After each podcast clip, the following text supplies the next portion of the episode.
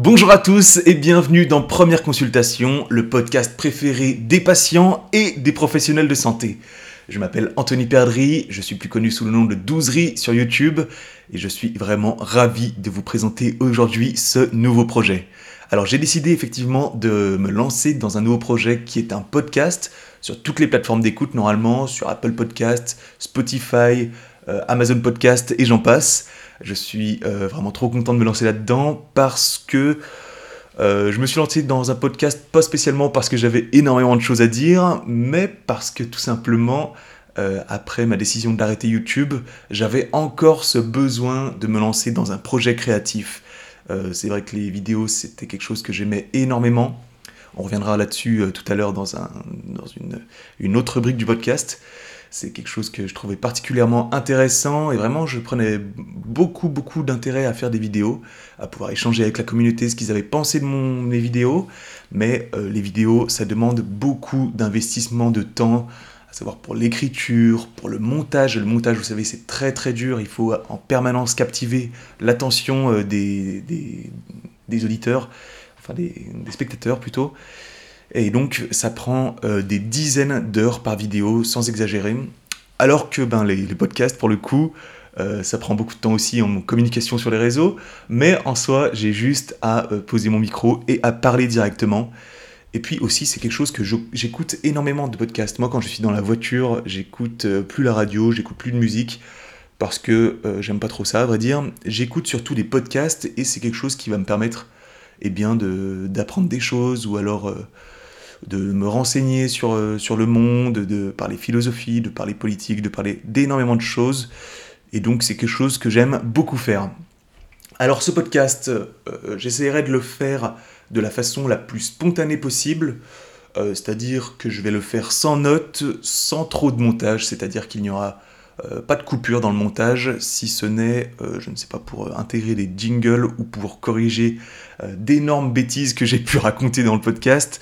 À ce moment-là, je me permettrai de réaliser 2-3 coupures, mais normalement, on ne devrait pas avoir trop de, de coupures. Donc voilà, c'est quelque chose que je veux le plus spontané possible.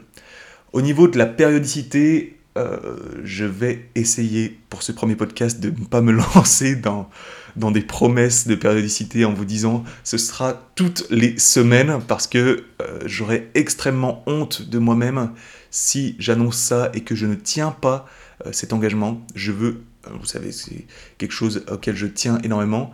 Les engagements, c'est quelque chose auquel je tiens et je veux tenir mes engagements que je prends. Donc je ne préfère pas m'avancer pour ce premier podcast. J'essaierai d'être le plus régulier possible parce que c'est quelque chose que je. C'est ce nouveau projet, j'y tiens énormément et je, trouve, je pense que vous allez vraiment aimer parce que vous allez voir dans les autres euh, rubriques qui arrivent, ça va être vraiment très très intéressant. Euh, je vais essayer d'en faire un par mois. Euh, voilà, il n'y aura pas spécialement de jours de sortie, peut-être plus le week-end, comme ça vous aurez tout le temps d'écouter ce podcast toute la semaine après. Parce que ces podcasts seront relativement longs, je pense que ce sera une heure ou deux heures à peu près, donc euh, vous n'allez pas l'écouter logiquement en un seul trait, mais en plusieurs jours. je sais pas, vous allez peut-être écouter une rubrique, par jour par exemple. et donc voilà. Donc peut-être que je vais sortir ce podcast le week-end sans Périodicité, pour le moment, euh, je vous en parlerai davantage une prochaine fois quand j'aurai vraiment trouvé mon rythme de publication. Parce que pour le moment, je n'ai pas du tout d'expérience dans le podcast. J'angoisse un peu sur ma qualité d'éloquence, euh, sur les blancs qui peuvent euh, arriver dans le podcast, sur mes, mes bégaiements qui peuvent arriver aussi. C'est bah, les, défauts du, spontané, j'ai envie de dire, c'est les défauts du live direct. Euh, vu qu'il n'y a pas de montage, ça peut effectivement euh, arriver et j'espère que vous me pardonnerez ces petits défauts euh, dans le podcast. Oui, c'est vrai que c'est un peu une angoisse pour moi, mon, mon éloquence, les blancs, les bégaiements, mais en même temps, j'ai eu une petite expérience dans le live YouTube qui m'avait beaucoup, beaucoup traumatisé à l'époque. En fait, j'angoissais énormément parce que vu que je faisais des vidéos avec un montage très dynamique, un montage euh, qui ne s'arrêtait pas, euh, eh bien, c'est-à-dire que quand je me suis lancé dans le live, je me suis dit, oulala, mais je ne sais pas faire du tout. Qu'est-ce qui va se passer? Il y aura des énormes blancs en permanence. Euh, comment je vais faire? Et finalement, ça s'est très bien passé. Euh, les spectateurs ont été vraiment ravis de me découvrir sous un autre jour, sous une façon de faire beaucoup plus spontanée, beaucoup plus directe, euh, beaucoup plus agréable, je pense, à écouter. Euh, donc ça s'est super bien passé et j'imagine que ce podcast, ça va très bien se passer. Je suis quelqu'un qui angoisse beaucoup en amont et qui finalement est assez content du résultat en aval. Donc je suis très heureux de vous présenter ce nouveau projet. Ce nouveau projet du coup qui s'appelle Première Consultation, le podcast préféré des patients et des professionnels de santé. Alors le nom du podcast, euh, Première Consultation, je ne sais pas si vous connaissez un petit peu euh, le, rap des années 2000, mais c'est une référence directe à la chanson, enfin c'est un album, à l'album du rappeur Doc Gineco. Euh, c'est un rappeur que j'aimais beaucoup quand j'étais au lycée avant qu'il ne devienne euh, ce qu'il est devenu euh, à TPMP. On connaît la suite. Euh, voilà, donc c'est une référence directe à ça. C'est un album que j'aime beaucoup au niveau du rap. Et puis évidemment qui fait référence à, à mon statut, à mon titre qui est docteur en pharmacie. Donc effectivement, je suis pharmacien et pas médecin, donc je ne fais pas de consultation directe. vos gueules, vos gueules, voilà, c'est tout ce que j'ai à répondre. Euh, je sais très bien qu'il y a des, des, trackers qui vont me tomber dessus en me disant euh, le mec se prend pour un médecin en disant qu'il fait une première consultation. Vos gueules, vos gueules, voilà, c'est tout ce que j'ai à dire. Euh, de toute façon, je sais très bien qu'on veut, que je vais perdre pas mal d'abonnés avec ce podcast parce que vous me connaissez, il n'y aura pas de langue de bois, ce sera spontané, je vais être direct. Donc euh, voilà, je suis, persuadé que je vais perdre des abonnés par mon franc-parler et ma, façon de faire spontanée. Mais euh, ce n'est pas grave, j'ai pas envie de, faire de langue de bois dans son podcast. C'est parti, je vous présente euh, la structure du podcast qui sera plutôt régulière. En fait, je vais essayer de tenir des rubriques, des thèmes qu'on va aborder de façon régulière dans le podcast. Alors, il y aura des rubriques qu'on va aborder de façon, euh, j'ai envie de dire, euh, à tous les podcasts, de façon régulière, et des rubriques qui seront plus facultatives. Voilà. Donc ces rubriques vont suivre le déroulé d'une consultation, de l'anamnèse à la prescription, comme je le disais en introduction. La première rubrique, ça va être la semaine de douzerie. Elle n'a vraiment rien à voir avec la santé, c'est des choses euh, qui se sont passées dans ma semaine et que je vais vous raconter un petit peu pour vous tenir au courant euh, de ma vie. La deuxième rubrique, c'est l'anamnèse. Vous savez, la consultation commence toujours par l'anamnèse du patient pour comprendre un petit peu son terrain personnel, pour personnaliser la consultation. Et donc moi, je vais commencer euh, par l'anamnèse dans cette première consultation. Et l'anamnèse, ça va être une expérience personnelle que je vais vous raconter. Donc ça peut être, je je sais pas, mon expérience par exemple à la fac, dans le milieu universitaire, euh, je vais vous raconter ma scolarité, je vais vous raconter euh, le milieu étudiant, je vais vous raconter comment ça va se passer pour s'orienter euh, en, officine, en industrie, mon expérience dans l'industrie pharmaceutique. Bref, je peux vous parler de énormément de choses dans cette rubrique anamnèse. N'hésitez pas d'ailleurs à me proposer des sujets, hein, c'est tout à fait, tout à fait possible. Contactez-moi sur le podcast, sur l'Instagram j'ai créé un Instagram à première.consultation euh, pour le podcast. Donc c'est à partir de ce, compte Instagram que vous pourrez me soumettre vos idées de, thèmes et de sujets. Voilà, donc c'était ça, la rubrique numéro 2, anamnèse. La rubrique numéro 3, c'est la sémiologie. La sémiologie, qu'est-ce que c'est? C'est on va étudier les signes cliniques avant de diagnostiquer la maladie. Donc moi, je vais euh, vous proposer une sémiologie pour euh, décortiquer des sujets d'actualité. Euh, voilà, donc des sujets d'actualité dans lesquels on va rentrer plus en profondeur pour diagnostiquer réellement le problème. Euh, donc cette semaine, je vous propose plusieurs sujets d'actualité, à savoir le fait qu'il y ait moins d'étudiants en pharmacie, le fait qu'on va vendre des médicaments à l'unité. c'est un plan qui est de plus en plus présent dans les officines. Je vais vous dire ce que j'en pense et les bénéfices, les avantages et les défauts de ce plan. Je vais aussi vous parler de la pénurie de Befortus et d'un autre sujet que je garde un petit peu euh, confidentiel pour le moment, mais je pense que vous allez bien rigoler. C'est un phénomène web qui a eu lieu sur Instagram, sur un, compte bien connu des professionnels de santé. Bon, je... on va bien rigoler, vous allez voir tout à l'heure. la quatrième rubrique, c'est la rubrique diagnostic. Après la sémiologie arrive le diagnostic. Et donc, dans cette rubrique diagnostic, qu'on fera peut-être pas à, tous les, à tous les podcasts, c'est une rubrique où je vais vous parler, par exemple, d'une maladie, ça va être la semaine, euh, je sais pas, la semaine de la maladie d'Alzheimer, je vais vous parler de la maladie d'Alzheimer, je peux vous parler par exemple d'un laboratoire en particulier, je peux, comme je le faisais sur ma chaîne YouTube quand je vous parlais de l'histoire par exemple de Sanofi, euh, de, Servier, de je ne sais pas quoi, euh, c'est quelque chose qui peut s'intégrer à cette rubrique. Et aussi par exemple, sur ma chaîne YouTube, j'avais pour habitude de vous parler d'une figure historique, je vous ai parlé par exemple de Pierre Fabre, je vous ai parlé de Parmentier, de Marie Curie, des figures très très très inspirantes dans le milieu de la pharmacie et de la chimie. C'est quelque chose qu'on va pouvoir intégrer dans cette rubrique numéro 4, le diagnostic. Ensuite, rubrique numéro 5, confraternité. Et oui, après le diagnostic, parfois c'est intéressant d'avoir l'avis de ses confrères et de ses consoeurs. Donc c'est pour ça que je vais me permettre de vous demander votre avis sur un sujet. Donc ça va être la rubrique confraternité qui est en fait le sondage de la semaine. Alors là, à ce niveau, je vous donne rendez-vous sur le, sur le compte Instagram euh, première.consultation où je vais poster les questions en publication et je vous demanderai donc de répondre à la question posée en commentaire de la publication pour me donner euh, votre avis, je ne sais pas, sur, euh, bah, sur, des, sur différents sujets de santé, du coup, je ne vais pas vous spoiler le sondage de la semaine, mais en l'occurrence, il faudra répondre en commentaire de la publication et pas en message privé parce que je ne pourrai pas euh, le fait que ce soit en publication, du coup, ça me permettra d'avoir toutes les réponses sous une seule publication. Donc, je vous demanderai de répondre au sondage de la semaine sur le compte Instagram première.consultation. Ça, c'était pour la rubrique numéro 5, confraternité.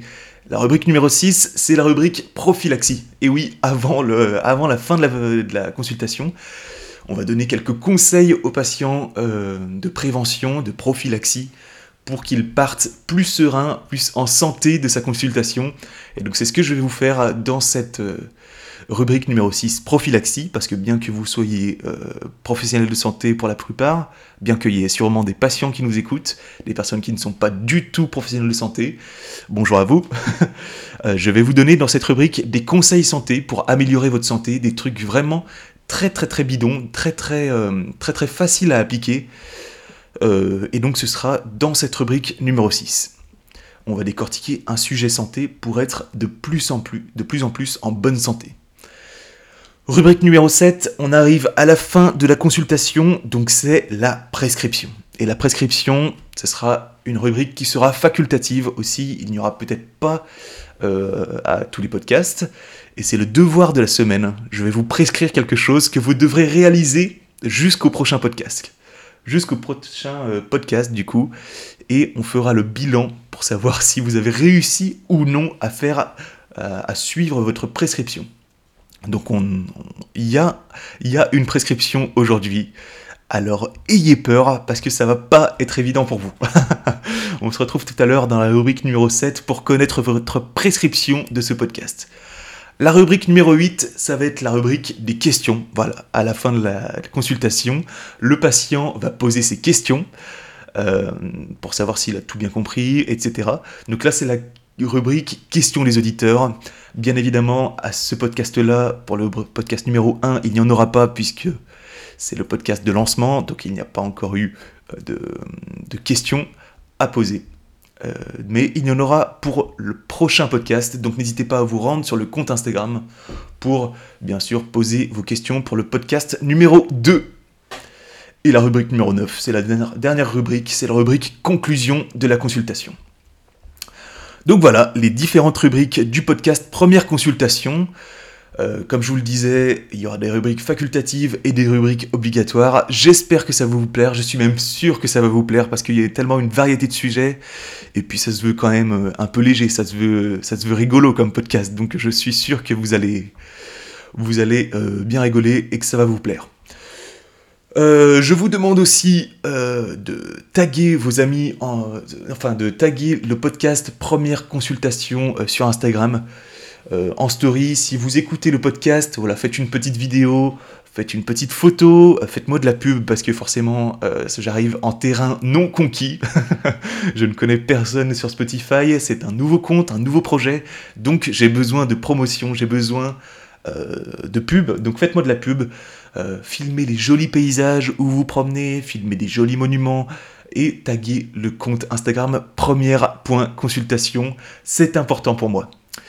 Euh, et puis, euh, du coup, prenez rendez-vous pour votre prochaine consultation. On n'est pas encore remboursé par l'assurance maladie, mais j'imagine qu'un jour ou l'autre, on sera sur Doctolib pour prendre rendez-vous pour le prochaine consultation. Avant que ça commence, je vous demande deux choses. Mettez 5 étoiles au podcast, ça me permettra d'être mieux référencé dans le classement.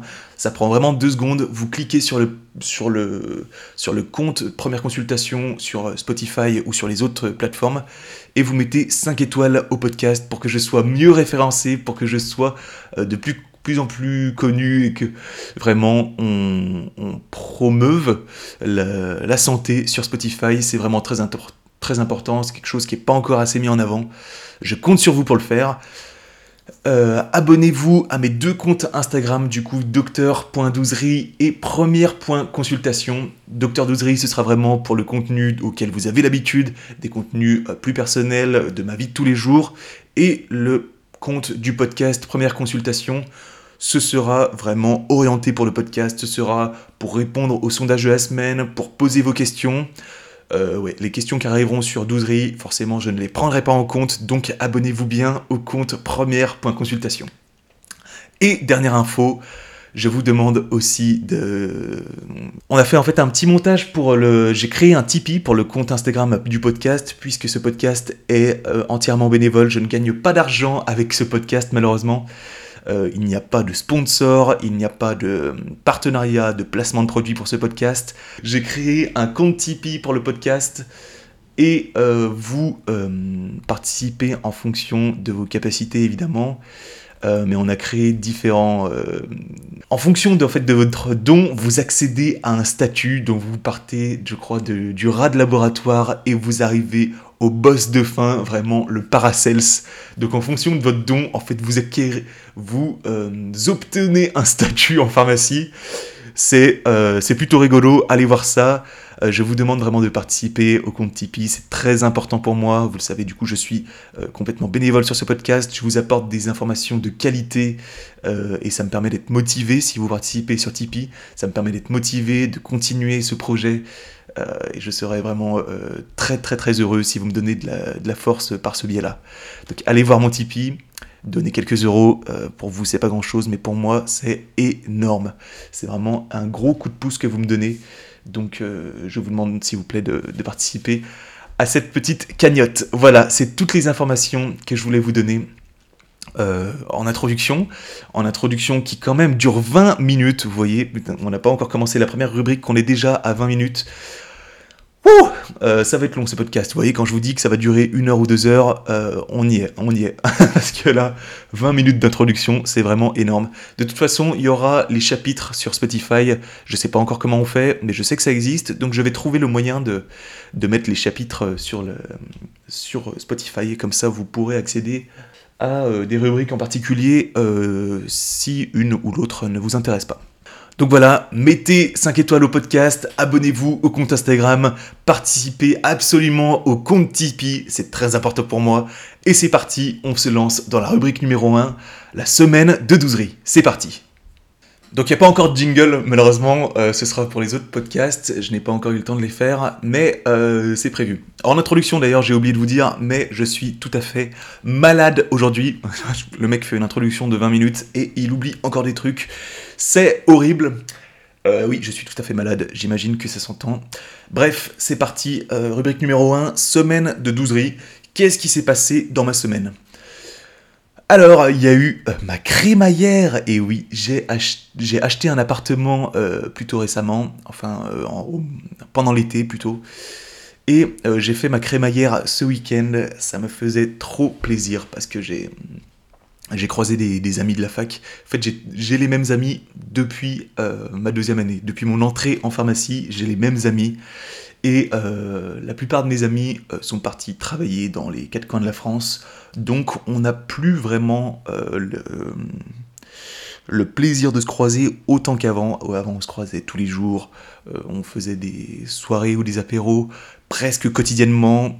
Euh, je ne suis pas sûr que ce soit l'exemple à suivre pour réussir ses études, mais en tout cas, avant, on se, voyait énormément, et aujourd'hui, beaucoup moins, évidemment. Mais en même temps, c'est un peu ça, la vie d'adulte. Donc, euh, oui, on se voit beaucoup moins, et là, ça me faisait énormément plaisir euh, de les croiser. Bien évidemment, il y a eu un peu d'alcool. Aïe, aïe, aïe. Il y a eu pas mal de bruit aussi. Bon, j'ai eu un petit peu peur pour les voisins. Mais bon, ça s'est bien passé. On a terminé, euh, je crois que c'était presque 3 heures. J'ai eu un peu de ménage le lendemain, je vous le cache pas, mais ça s'est, très bien passé et euh, j'étais vraiment ravi de les voir. Mon euh, nouvel appartement, du coup, je l'ai acheté. je suis trop content de l'avoir acheté. Vraiment, c'est un investissement que j'attendais depuis quelques temps. C'est la deuxième fois que je suis propriétaire puisque j'ai eu la chance d'être propriétaire également d'un appartement pendant mes études pour ne pas avoir de loyer euh, à payer, des loyers qui sont over, euh, over cher, euh, parce que les propriétaires à Lyon abusent énormément. Donc moi j'ai pas eu ce problème. je remercie mes parents qui ont fait cet investissement. Évidemment, c'était un gros, gros, gros avantage de ne pas avoir à déménager, de ne pas avoir de loyer à payer, d'état des lieux ou je ne sais pas quoi. Donc en l'occurrence, moi c'était la deuxième fois que je suis propriétaire. Et euh, je vous avoue que là je suis... Euh, je me suis fait un petit plaisir parce que j'ai habité du coup 8 ans euh, dans le 8e à Lyon, plus précisément à l'arrêt de, métro Mermoz-Pinel. Donc pour ceux qui connaissent un petit peu Lyon, ce n'est pas du tout un quartier, un quartier sympa. Enfin, quoique maintenant, c'est beaucoup mieux. Beaucoup mieux, mais moi, quand je suis arrivé à Lyon en 2014, c'était euh, quand, même, euh, quand même un peu la zone, quand même un peu... Euh, bon, il n'y a rien de moi, il m'est jamais rien arrivé, en vrai. En vrai, c'était tranquille, mais bon, ça n'a jamais été un quartier vraiment très très réputé de Lyon. Mais moi, j'aimais bien parce que j'étais à côté de la fac, je pouvais aller à la fac à pied, parce que je ne supporte pas les transports en commun, à vrai dire. Prendre le tram, Prendre le métro, c'est quelque chose que je ne supporte pas. Je trouve ça vraiment crade. Je trouve ça vraiment stressant et aussi. Euh, euh, ouais, c'est stressant. Je ne sais pas pourquoi je, ne supporte pas de prendre ce truc. On dirait vraiment des phrases de, super riches, mais euh, pas du tout. Je suis vraiment issu d'une famille très très modeste. donc, détrompez-vous, ce n'est pas du tout le cas. et pour le coup, du coup, je disais que j'ai habité 8 ans à Mermoz et en sortant de Mermoz, j'avais un peu envie de... Bon, déjà je ne supporte plus la ville, je ne supporte plus d'aller à Lyon. Aller à Lyon maintenant, pour moi, c'est un effort. Euh, de toute façon, je suis euh, issu d'une famille qui, euh, qui, habite à la campagne depuis des décennies. moi, j'ai toujours été élevé à la campagne, donc j'avais envie de retrouver un petit peu de campagne, même si c'est très très très difficile avec le métier que j'ai en pharmacie, en pharmacien en industrie c'est très difficile de s'éloigner beaucoup des villes puisque les laboratoires en général sont concentrés autour des villes, donc c'est assez compliqué. Donc euh, j'ai, du coup, je suis un peu en périphérie de Lyon et je vous avoue que j'ai choisi un peu un quartier sympa, un peu un quartier, un quartier, euh, le PIB du quartier si vous voulez, il est le revenu fiscal moyen est au-dessus de la moyenne, on va dire. donc c'est la, la périphérie de la ville de, Lyon, donc c'est encore un peu la ville, mais bon, il y a quand même des, des balades sympas, il y a un petit village, un petit centre du village qui est... Il y a tous les commerces qu'il faut, mais euh, je sais pas, il y a cette ambiance village où, les gens sont, sont sympas et où tout le monde, euh, on croise un peu les gens, on connaît son boulanger, on connaît son coiffeur, euh, on parle un petit peu avec les commerçants, voilà. Donc euh, je suis trop trop trop content d'être propriétaire, d'avoir mon petit schéma chez moi. Par contre, le fait d'être propriétaire, vous allez attirer une belle brochette d'hypocrites. C'est-à-dire que vous allez annoncer un peu à des gens Ah, salut, je vais, je vais acheter un appart. Et là, les gens ils font Ouh là là là là là sais, c'est des gens qui sont pas du tout propriétaires, mais qui vont commencer à te donner des, des conseils pour acheter un appartement. Ou alors c'est des gens qui ont acheté un, euh, qui ont acheté en, en 2002 et du coup qui vont te donner des conseils euh, pour acheter en 2023. Ça n'a rien à voir, évidemment. Euh, T'as pensé à passer par un courtier? Non, parce que le courtier. Euh... Là là, mais t'achètes maintenant en 2023, mais t'as vu que les taux sont à 4% là? Oh là là, mais. Oh, t'achètes là-bas, mais. Oh là là, mais il y a trop de travaux. Non, mais achète pas celui-là, il y a trop de travaux. Oh là là, mais. Euh, vos gueules. Vos gueules à nouveau, parce que. En général, les gens qui vous donnent des conseils, retenez ça dans la vie, c'est les gens qui euh, ne passent jamais à l'action. Les gens qui envisagent, c'est des gens qui envisagent en permanence. C'est des gens qui, ont plein de conseils, mais qui n'ont pas d'action. Euh, euh, écoutez, euh, moi je suis passé à l'action, et vous, vous êtes encore locataire. Voilà, c'est la, c'est, c'est la conclusion. Moi j'ai acheté un appartement, effectivement, avec des taux d'emprunt qui sont supérieurs à ceux qu'on pouvait trouver en 2022. Effectivement, bravo.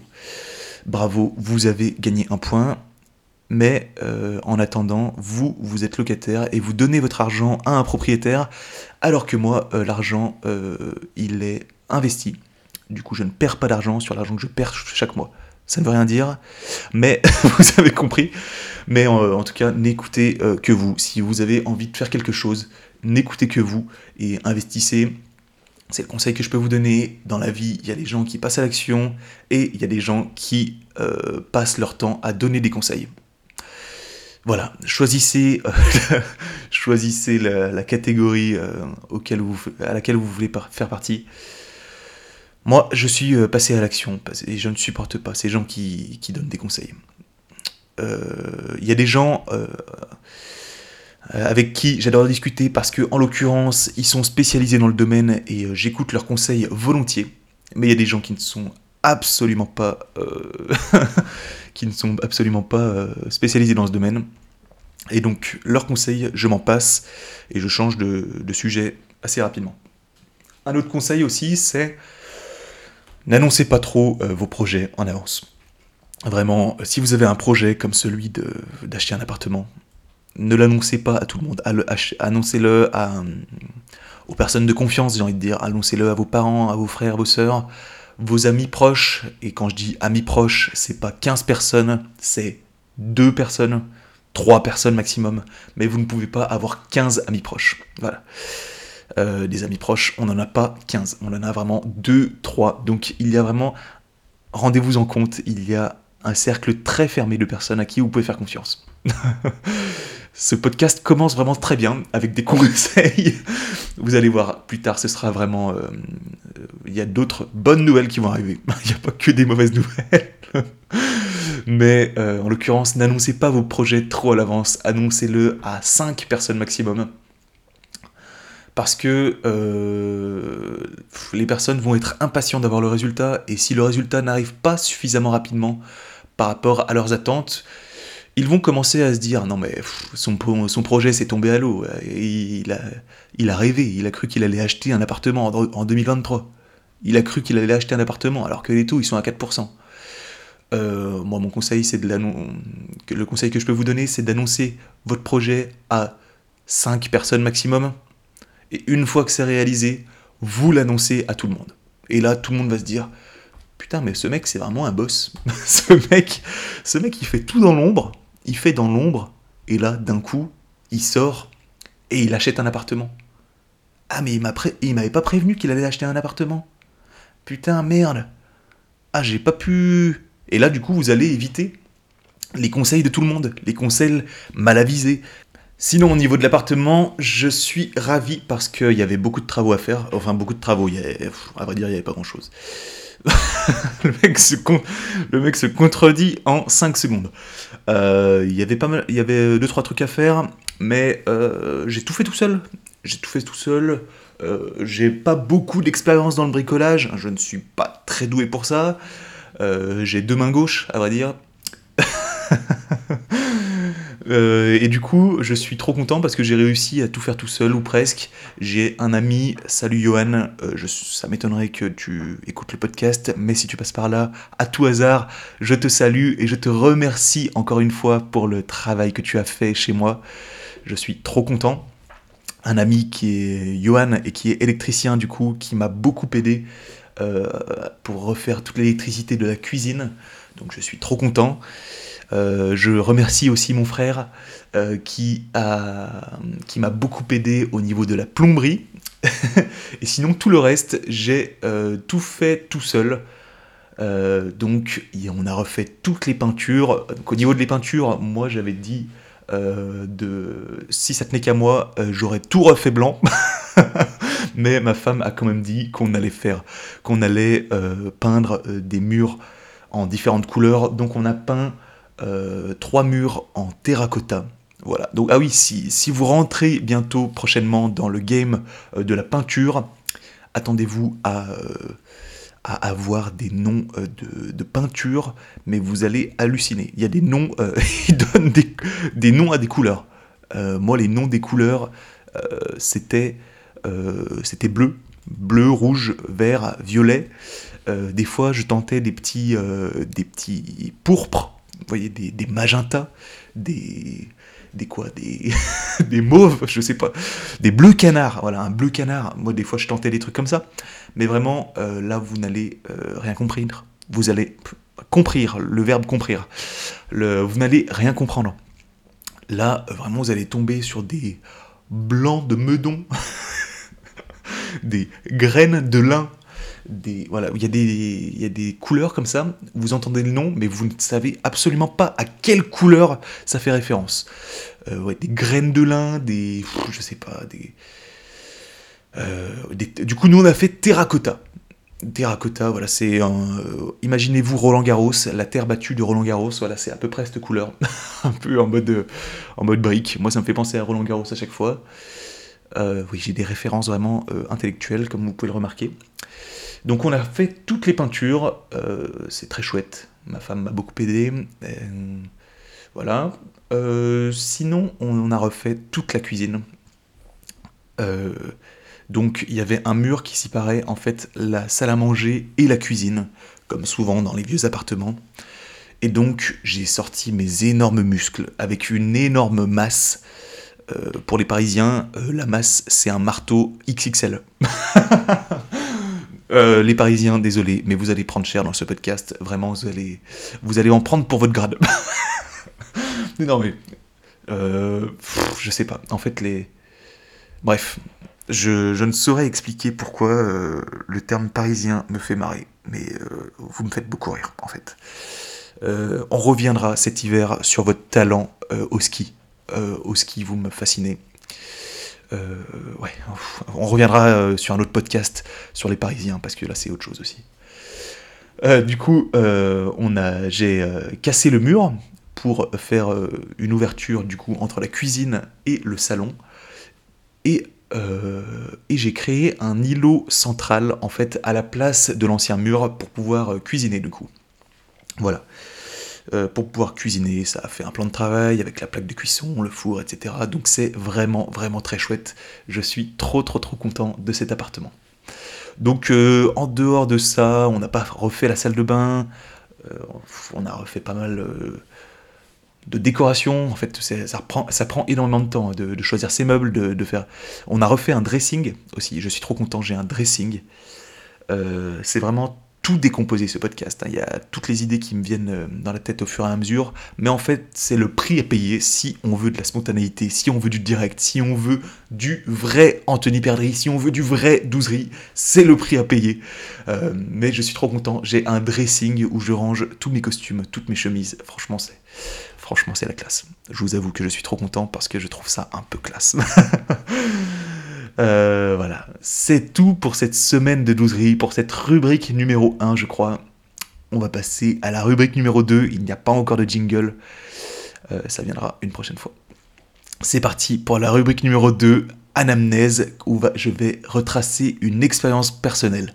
Et du coup, pour ce premier podcast, je pense que c'est intéressant pour les personnes qui me découvriraient aujourd'hui ou qui ne me connaissent pas très très bien ou qui ne me remettent pas, hein, parce que je vous connais, vous avez regardé une vidéo à moi il y a 6-7 ans et vous ne vous souvenez pas, vous ne vous souvenez pas de moi, et eh bien dans cette rubrique numéro 2, Anamnèse, où je vous retrace mon expérience personnelle, je vais vous parler humblement, modestement de moi.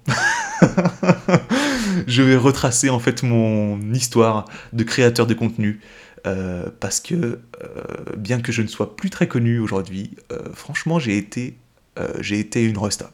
À l'époque j'étais un peu une star. Et les gens ont un peu du mal à l'imaginer en général, parce que mon sujet, la pharmacie, c'est pas un sujet qui intéresse énormément de monde. C'est pas un sujet très sexy, c'est pas un sujet... c'est en fait un sujet niche, quoi. C'est un sujet niche. Et justement, et justement, donc c'est parti, je vais vous retracer mon expérience de, créateur de contenu euh, depuis, depuis 2014. Du coup, ça a commencé en 2014. C'est parti. Je vais boire un coup, si vous me le permettez. Hum, délicieuse cette eau. Euh, c'est de l'eau euh, du robinet. Vraiment un régal. Alors, mon expérience sur Internet a commencé, bah, du coup, en, en 2002, mais ça, ça n'a rien à voir. Euh, j'ai commencé à être un petit peu connu en 2014. Donc en 2014, pour faire le parallèle, parce qu'en fait tout mon tracé sur YouTube est euh, en phase avec ma scolarité directement. Euh, c'est-à-dire qu'en 2014, je suis en première année de santé, que les gens appellent communément la première année de médecine, mais que nous, les gens qui ont fait la première année de médecine, c'est la PACES, la première année commune aux études de santé. Donc cette année est euh, réputée euh, comme étant très difficile, où on est vraiment en solitaire, on marche tout seul un petit peu dans la nuit. je vais arrêter les métaphores parce que mes métaphores sont à chier. voilà, on est vraiment tout seul, on est dans la merde, on ne fait que travailler, on est vraiment un peu on n'a pas d'autre choix que travailler. En fait, c'est une année où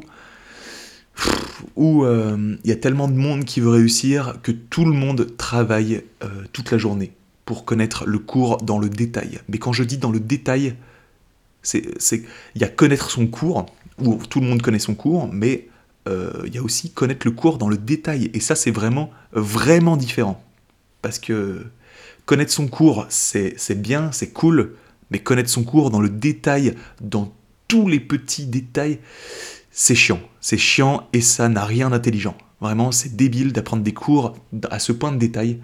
Euh, est-ce que vous avez compté le nombre de fois que j'ai dit le, mot détail? J'ai dû le dire 20 fois déjà. Mais je n'ai pas de synonyme. Je ne trouve pas de synonyme. On va en trouver un euh, directement. Synonyme détail.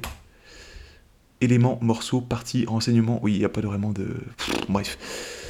Euh, c'est compliqué, c'est débile. Moi, j'ai toujours trouvé que les cours étaient en soi plutôt simples, mais les apprendre à ce point de, morceaux, pour trouver un, synonyme, euh, c'était idiot. Hein, ça n'apprend rien, ça n'apprend rien.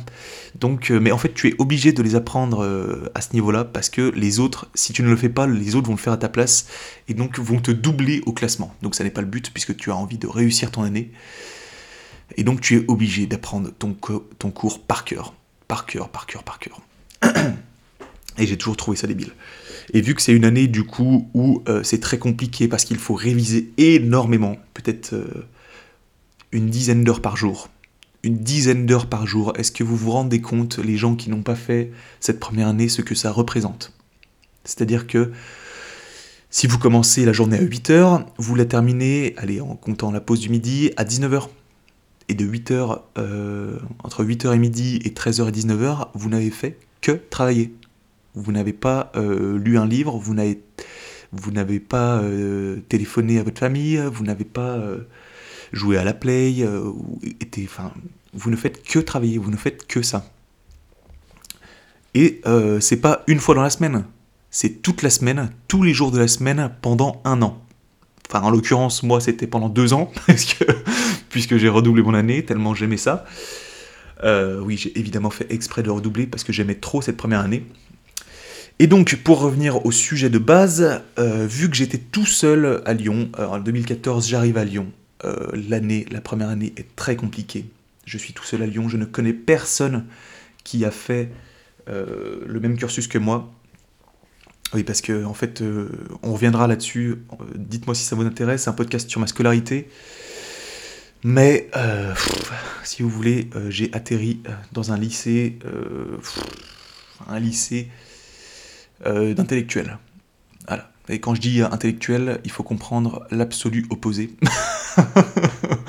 Donc euh, c'était euh, c'était le bordel en cours en fait, c'était vraiment le bazar. Donc euh, franchement, on a beaucoup beaucoup rigolé, mais on bossait assez peu et donc évidemment quand j'ai dit que je voulais aller en première année de, de pharma de médecine, les profs ont dit pardon, excuse-moi, tu es sérieux? Oui. Et donc, je suis arrivé à Lyon, je ne connaissais personne de mon lycée qui, avait, qui faisait pareil. Bref, ainsi soit-il, et donc je me retrouve tout seul à Lyon, un peu triste. Hein, le petit Anthony Perdry, il est triste à Lyon, et oui, il n'a pas d'amis. Il n'a pas d'amis et il ne fait que réviser, donc il trouve du réconfort où? Eh bien sur Twitter, sur Twitter, où il se plaît à faire un petit peu le clown. Voilà, il fait le clown sur Twitter, il raconte des blagues sur la première année de pharma, sur la première année, euh, sur la PACES, je veux dire, sur la première année de santé. Euh, voilà, il fait le clown, et euh, petit à petit, il se crée une communauté avec des gens qui se reconnaissent, en fait, dans ses tweets, puisque à l'autre bout de la France, en fait, il y a des gens qui sont dans la même merde que lui. Mais quand je dis la même merde, c'est que les gens se reconnaissent, du coup, dans les tweets qu'il faisait. Euh, et donc, ils se reconnaissent, et du coup, ils s'abonnent. Et petit à petit, Anthony Perry se fait une petite audience une petite audience qui va jusqu'à, je sais pas, 1000 retweets, mais en 2014, 1000 retweets, c'est énorme, c'est conséquent pour un, pour un sujet comme le mien, la, la pharma. J'avais, je sais pas, des, plusieurs milliers d'abonnés. Je me souviens plus, évidemment, parce que. Parce que. Parce que c'est pas forcément très important de se souvenir de son nombre d'abonnés, mais, mais à l'époque, oui, j'avais beaucoup d'abonnés. Et à un moment, je me dis, ou quelqu'un me dit, je crois, euh, mais pourquoi tu. Tes, tes tweets, là, c'est vraiment trop marrant. Il y a une application qui marche bien en ce moment, c'est Vine. Vine, oh là là. Donc, euh, si vous ne vous souvenez pas, c'est l'ancêtre de TikTok. C'est exactement la même chose que TikTok, mais ça a fermé, je ne sais plus pourquoi, pour des raisons euh, financières, ou quelque chose comme ça. Donc, euh, moi, je me suis lancé sur Vine, en fait, pour transposer un petit peu mes blagues que je faisais sur Twitter directement sur, sur Vine, du coup, en vidéo, sur le format vidéo. Donc ces Vines, si vous voulez les voir, ils sont toujours disponibles sur ma chaîne YouTube. C'est la première vidéo de ma chaîne YouTube où j'ai fait un, best-of de mes Vines, qui a vraiment très très bien marché. Et donc Vine, au bout d'un moment, ça, a fermé. Ça a fermé. Euh, donc je me suis retrouvé un petit peu au chômage. Ouais, tout simplement, je ne pouvais plus créer de contenu, je ne pouvais plus créer de vidéos. Donc à partir de ce moment-là, j'ai créé un Snapchat. Snapchat, voilà, c'est très très vieux, hein. franchement c'est 2015-2014, hein. où je racontais un petit peu ma vie en, story directement, plutôt que faire des vines, plutôt que faire des, des, des, tweets, je faisais du coup des, stories Snapchat. Voilà. Et donc j'ai pris mes vines et j'en ai fait une compilation que vous pouvez toujours voir sur ma chaîne YouTube. Comme je le disais, il y a, il y a deux compilations sur YouTube euh, de, de, mes vines et donc qui ont immédiatement bien marché, qui ont fait, franchement, je sais pas, 30 000 vues. 30 000 vues, euh, ouais, vraiment, franchement, des dizaines de vues euh, dès les premières semaines. Et franchement, c'est conséquent. Euh, pour, pour l'époque, pour un sujet niche comme le mien, c'était franchement conséquent de faire des, des dizaines de milliers de vues sur un sujet comme ça. Donc forcément, j'étais un des premiers à parler de, de pharma, de santé sur YouTube. Donc ça a directement beaucoup, beaucoup plu. Voilà, donc aujourd'hui, il y a 85 000 vues sur ma première compilation et 32 000 sur la deuxième.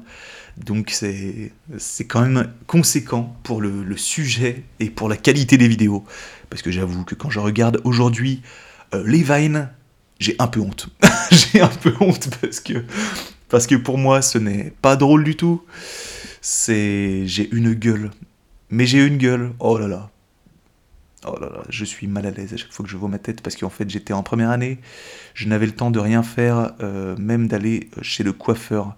C'était euh, super. Euh, bah, c'était super long en fait, c'était de l'organisation d'aller chez le coiffeur, vous vous rendez compte, fallait prendre une demi-heure dans sa journée, donc c'était très très très long.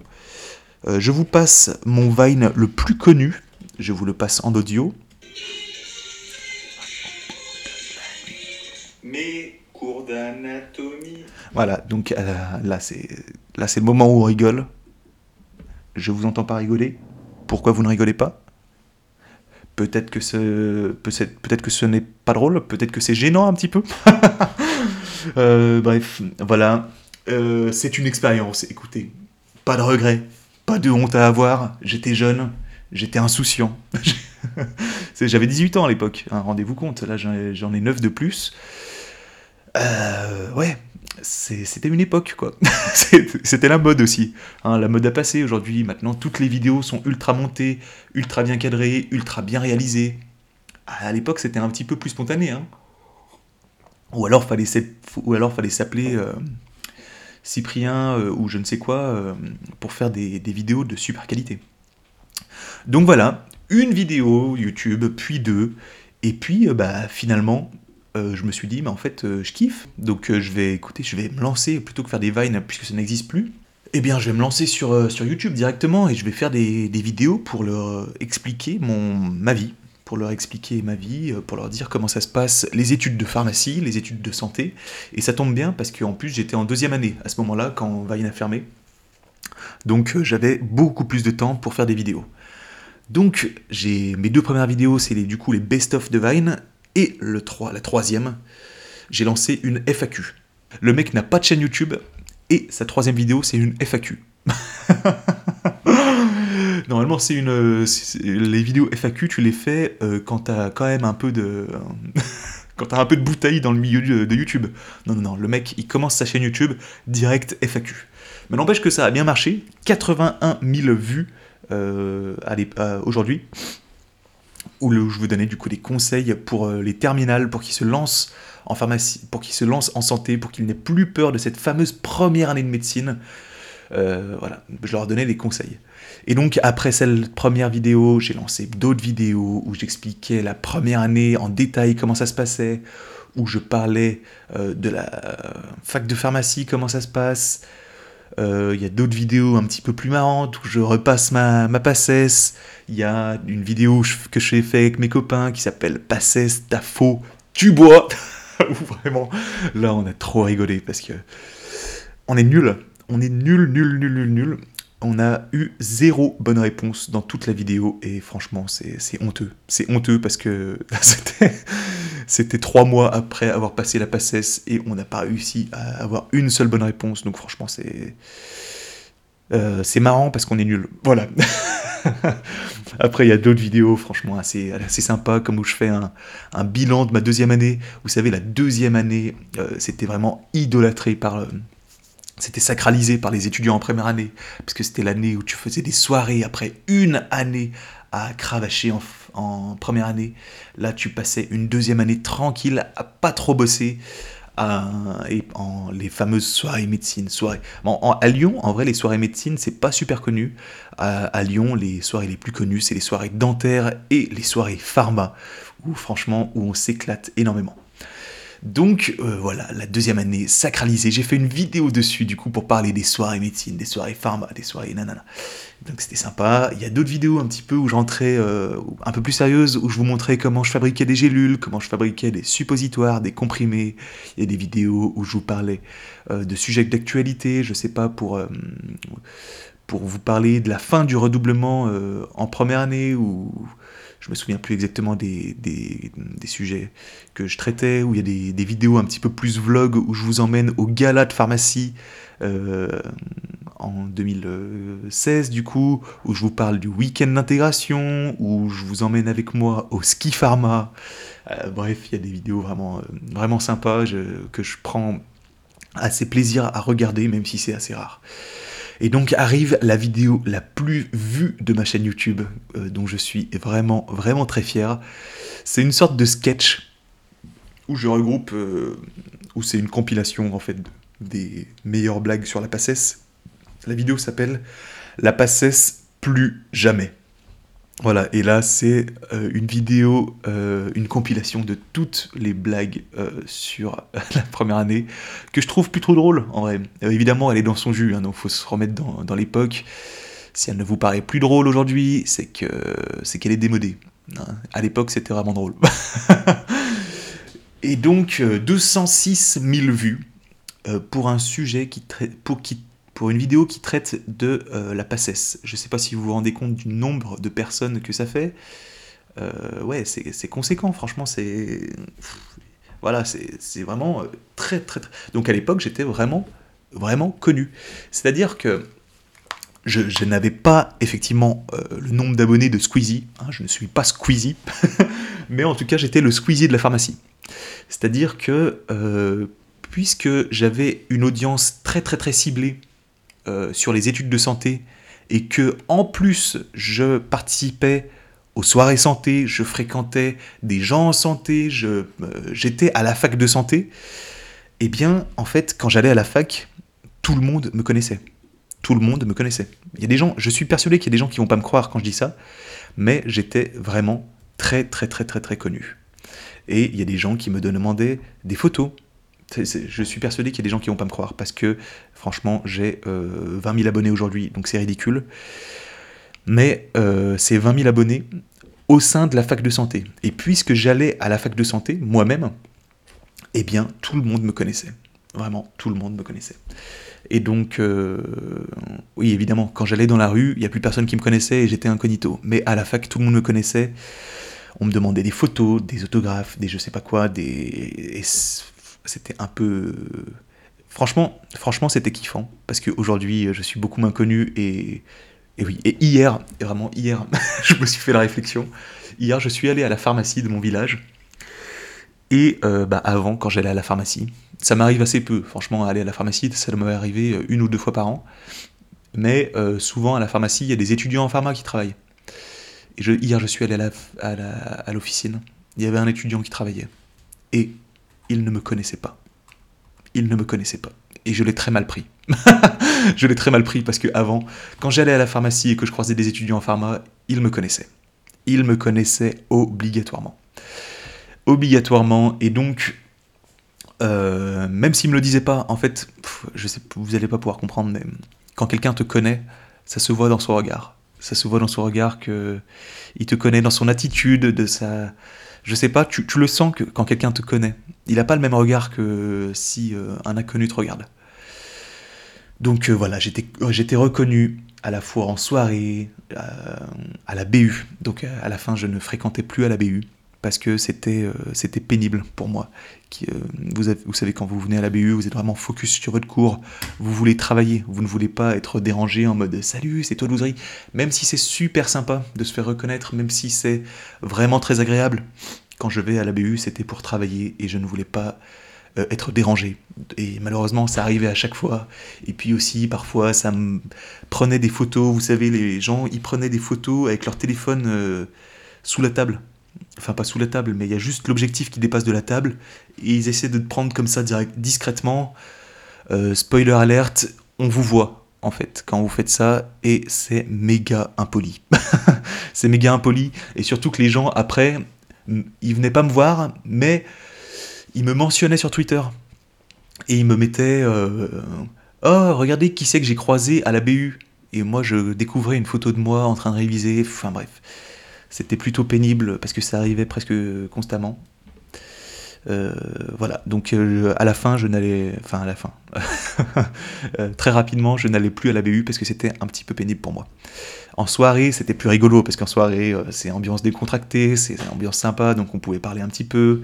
je me souviens d'une d'un gala où où j'ai rencontré énormément de gens. Hein, c'était un gala dans un château, et dans un et au Palais de la Bourse à Lyon, euh, on a fait des super galas euh, où euh, les gens venaient me voir. Voilà, c'était vraiment super, super, super agréable. Et une petite anecdote aussi très très sympa. la personne en question se reconnaîtra peut-être si elle écoutera ce podcast. Mais j'ai mon papa, en fait, qui un jour croise un client qui lui dit que sa fille est étudiante en pharmacie. Et donc mon papa lui dit euh, puisqu'il savait que je faisais des vidéos, il lui dit bah tu demanderas à ta fille tiens si elle connaît Douzerie. Et en l'occurrence, euh, son sa, fille connaissait Douzerie et elle n'en revenait pas que son père avait croisé le père de douzerie. Enfin, vu que j'étais quelqu'un de virtuel pour, ces, pour mes abonnés, euh, le fait qu'il y ait un lien dans la réalité, le fait qu'ils me croisent assez facilement à la fac ou en soirée, parfois ça leur paraissait un peu irréel. Je sais pas comment vous expliquer ça, mais c'est comme si vous croisiez un, un youtubeur que vous suivez régulièrement, mais de façon quotidienne. Voilà, c'était, euh, je peux comprendre que ça leur paraissait un peu bizarre. J'ai deux autres anecdotes aussi sur ma notoriété. En vrai, la notoriété, je l'ai bien vécue quand même. Je l'ai bien vécu, c'est cool, c'était cool, mais parfois, effectivement, comme à la BU, c'était un petit peu relou, des fois, ou à la fac, je devais faire attention à ce que je disais, euh, pas parler trop fort parce que, je sais pas, à la cantine, on m'écoutait, ou fallait pas que j'arrive habillé n'importe comment, je sais pas, euh, peut-être que je m'imaginais des trucs aussi, mais mais franchement, il y a des fois où effectivement, il faut faire attention. Quand tu es une personne publique, il faut faire attention. Voilà, et euh, deux autres anecdotes. Il y a ma cousine, qui se reconnaîtra aussi si elle écoute ce podcast, qui, elle est, étudiante en pharmacie à Dijon, donc pas dans ma fac, moi j'étais à Lyon, et donc euh, elle a pris une photo avec moi, euh, parce que les gens ne la croyaient pas quand, elle leur disait qu'elle était la cousine de Douzerie. Donc je salue tous les étudiants de la faculté de Dijon qui ne l'ont pas cru. Je confirme, c'est la réalité. Je suis bien son cousin. Donc après, elle montrait la photo euh, aux étudiants de la fac pour, euh, pour leur prouver que effectivement j'étais son cousin. ah là là. Trop marrant, franchement. Et dernière anecdote qui va vous paraître franchement irréalisable, improbable, et au niveau des statistiques, franchement, c'est abusé comme c'est improbable. En fait, à un moment, euh, il y a plusieurs années, hein, du coup en 2016-17, euh, il y avait une mode sur Twitter où on contactait son voisin de numéro. Euh, par exemple, je ne sais pas si votre numéro c'est 06 26 26 28 32 votre numéro c'est le dernier, votre dernier numéro c'est le 32, et eh bien tu contactes ton voisin de numéro, donc le 31 et le 33. Euh, bah, je sais pas, voilà, c'est ça, c'est ça la blague. Bref. Waouh, ça vole haut. Hein. du coup, voilà, tu contactais ton voisin de numéro et tu, je sais pas, tu, parlais un petit peu, comme ça tu faisais connaissance. bon, ça allait jamais très loin. moi, en l'occurrence, je me suis dit, ah, ça, ça pourrait être marrant. Donc j'ai contacté mes deux voisins de numéro. Bon, il y en a un qui m'a pas répondu. En même temps, je comprends. il a peut-être autre chose à faire. Ou peut-être que c'est un, personne âgé de 90 ans qui se dit Mais qu'est-ce que c'est que ça? Bref. Euh, et en l'occurrence, vous n'allez pas me croire, mais ma voisine de numéro était étudiante en maïotique et elle me connaissait. Quelle est cette putain de probabilité? Où sont les statistiques? Où sont les statistiques? Il y a combien de numéros de téléphone? Regardez, combien de numéros? Numéros euh, de téléphone. Il y a 100 millions de combinaisons possibles, apparemment. Moi, j'avais 25 euh, 000 abonnés, 25 euh, 000 personnes sur 100 millions. Ça fait pas beaucoup. Euh, et la probabilité m'a accordé cette faveur de pouvoir discuter de façon personnelle avec une abonnée. Bon, c'est pas aller très loin. je vous avoue que moi j'ai un peu regretté cette blague puisque du coup une abonnée avait mon numéro de téléphone. LOL, non mais en vrai elle était très cool. mon numéro n'a pas fuité. Voilà, c'était vraiment, vraiment sympa, mais franchement, ça je m'en souviens encore parce que c'était la probabilité quoi. La probabilité. Bref, revenons-en à ma chaîne YouTube. Donc, je gagne de plus en plus de popularité. Vous l'avez compris, j'étais un peu connu par tout le monde.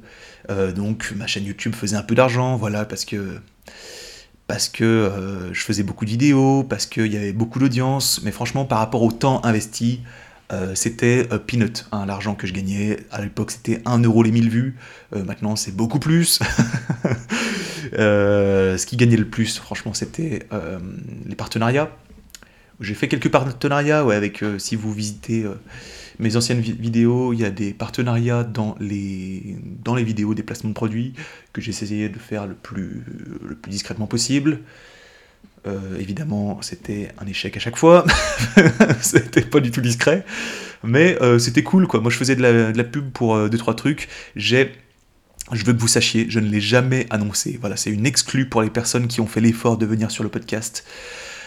J'ai refusé des dizaines de fois de faire de la pub pour des prépas pour la première année. Vous savez, les prépas qui nous aident, euh, qui sont censés nous aider à réviser en première année, qui nous vendent des cours, qui nous vendent des formations, des, des je sais pas quoi, des, des, polycopiés, etc.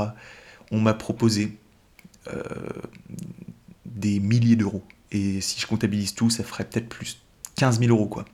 Je me suis assis sur 15 000 euros pour rester digne et honnête. Et ce n'est pas le cas de tous les, tous les créateurs de contenu. Euh, Peut-être que vous saurez euh, à qui je fais référence. oui, parce que les, les placements de produits pour des prépas, je, je me suis toujours opposé à ça parce que je trouvais ça particulièrement malhonnête et je pensais que c'était franchement se foutre de la gueule de mes abonnés que de leur conseiller de prendre une prépa parce que ce n'est absolument pas obligatoire, que ça coûte très cher et que ce n'est pas obligatoire, donc je pensais que c'était vraiment se foutre de la gueule de mes abonnés que de leur conseiller d'en acheter une. Voilà, donc je voulais que vous le sachiez, que je me suis, que je me suis assis sur 15 000 euros pour rester droit dans mes bottes et honnête envers, envers ma communauté. Je ne l'ai jamais annoncé euh, où que ce soit parce que, euh, parce que voilà, ça n'avait pas grand intérêt, mais là, vu que je suis dans la discussion, je l'annonce. Voilà. donc j'ai fait pas mal de partenariats. Euh, quand je prends un peu de recul, je me dis que je me suis un peu fait avoir au niveau des montants euh, financiers. Je ne vais pas vous les annoncer là, mais euh, c'était un peu ridicule. Parce que j'étais une des seules chaînes YouTube qui offrait euh, une telle audience. Un des seuls médias qui offrait une telle audience aussi concentrée en étudiants en santé. Quel autre média offrait une telle visibilité auprès d'une audience aussi spécifique? Franchement, aucune. Aucune. J'étais j'étais euh, l'audience, j'étais le mec à payer pour avoir une audience aussi propre, aussi belle. Et euh, pour une audience d'une telle qualité, euh, j'étais sous-payé. Je ne vais pas vous annoncer les, les montants, mais j'étais sous-payé. Je pense que j'aurais pu taper dans, dans plusieurs milliers d'euros. Par, par vidéo, évidemment. Et euh, ce n'est pas le cas, hélas. oui, parce que, euh, attendez, le squeezie de la pharmacie, ça, se mérite, ça se mérite. Il faut que je me dépêche, on est à une heure de podcast déjà, ça va très très vite et on n'est que à la rubrique numéro 2. Donc je me faisais un petit peu d'argent, mais au bout d'un moment, euh, j'ai décidé de faire une pause parce que parce que parce que j'ai eu un petit peu des problèmes dans ma vie personnelle. Euh, je vais pas m'étaler là-dessus et euh, franchement j'ai fait un petit peu une sorte de burn-out des réseaux. Franchement c'était abusé. J'étais constamment sur ma chaîne YouTube et il faut savoir qu'à ce moment je travaillais le week-end et le soir pour pouvoir me payer euh, eh bien toute ma vie étudiante. Voilà, à savoir euh, les, les mensualités de l'appartement que j'occupais à l'époque, à savoir les repas, les je sais pas les sorties, etc. Je travaillais le week-end et deux, deux, trois soirs par, semaine, quoi. Donc c'était énorme. Je faisais des vidéos, je faisais des soirées, je révisais aussi, et je n'ai pas eu aucun rattrapage. Et j'étais aussi euh, président d'associations à la fac. Donc franchement, je charbonnais. À l'époque, je charbonnais, j'étais en mode automatique. Mais euh, la preuve est que j'en ai trop fait. J'en ai trop fait évidemment parce que, bah, parce que j'en pouvais plus au bout d'un moment et j'ai dû faire une pause. Euh, suite à un problème personnel qui a en fait qui m'a mis le coup de massue, qui m'a mis le coup de massue et j'ai dû tout arrêter. Et donc j'ai dû arrêter euh, ma visibilité parce que euh, parce que c'était ça qui me prenait le, plus de temps et le plus d'angoisse, j'ai envie de dire. Donc j'ai continué à travailler parce que c'était un, besoin financier, mais le, le reste j'ai abandonné parce que c'était c'était trop angoissant. J'ai j'ai arrêté du jour au lendemain. J'ai arrêté du jour au lendemain et au bout de quelques mois, je me dis putain, j'aurais jamais dû arrêter. J'aurais jamais dû que j'arrêtais. J'aurais jamais dû dire que j'arrêtais. Et en fait, euh, après quelques mois, je me dis putain, ça me manque, ça me manque. Mais les gens, ils vont me prendre pour un, pour un idiot si je reviens. Qu'est-ce qui va se passer si je reviens? Ils vont se moquer de moi, ils vont, ils vont, ils vont pas comprendre. Et donc, un an après, la dernière vidéo, je décide de faire un retour, mais cette fois-ci, en arrêtant de jouer le clown, en faisant face à ma vraie personnalité. Donc, c'est-à-dire que là, vous, vous me voyez parler, je suis pas en mode ah là là là là là là comme c'était dans mes premières vidéos. Je suis vraiment posé, je parle avec une voix calme, je suis calme. Il y, a- il y avait moins de dynamisme du coup dans, dans cette personnalité, et du coup, ça a, ça a rencontré moins de succès, ça a eu moins d'audience, on va dire. Et franchement, c'est c'est pas quelque chose que je recherchais spécialement. Après avoir connu autant de notoriété, je cherchais pas forcément à avoir autant de succès avec cette deuxième phase de ma chaîne YouTube, mais euh, c'était difficile. C'est-à-dire que normalement, dans le rythme normal, tu publies une première vidéo, tu as assez peu de vues, puis au fur et à mesure des vidéos, tu as de plus en plus de vues. Et moi, j'ai connu le phénomène totalement inverse, c'est-à-dire que la première vidéo que j'ai publiée a fait des dizaines de milliers de vues. C'est inédit. Franchement, il y a vraiment très très peu de chaînes YouTube qui ont eu ce même schéma. Donc, c'était vraiment très difficile à vivre de retourner à un rythme de croisière à 5000 euh, vues quand tu as eu l'habitude d'en faire 40 000 facilement euh, par vidéo. Voilà, c'était très très très difficile. Mais bref, je continue, mais forcément j'ai eu moins de motivation parce que parce que voilà, j'avais moins de succès, donc forcément j'avais moins de motivation, bla. Et donc, euh, dernière phase, c'est que je me dis, putain, pour relancer ma chaîne YouTube, il faut que je fasse plus de vidéos. C'est le seul moyen, il faut que je fasse plus de vidéos, donc je vais me lancer dans 5 vidéos par mois. Je ne sais pas si vous vous rendez compte. Là, à ce moment-là, je suis, euh, je suis déjà diplômé, je, suis salarié. En fait, c'était je dis ça, mais c'était l'an passé, en fait. 2022. Je me dis ça.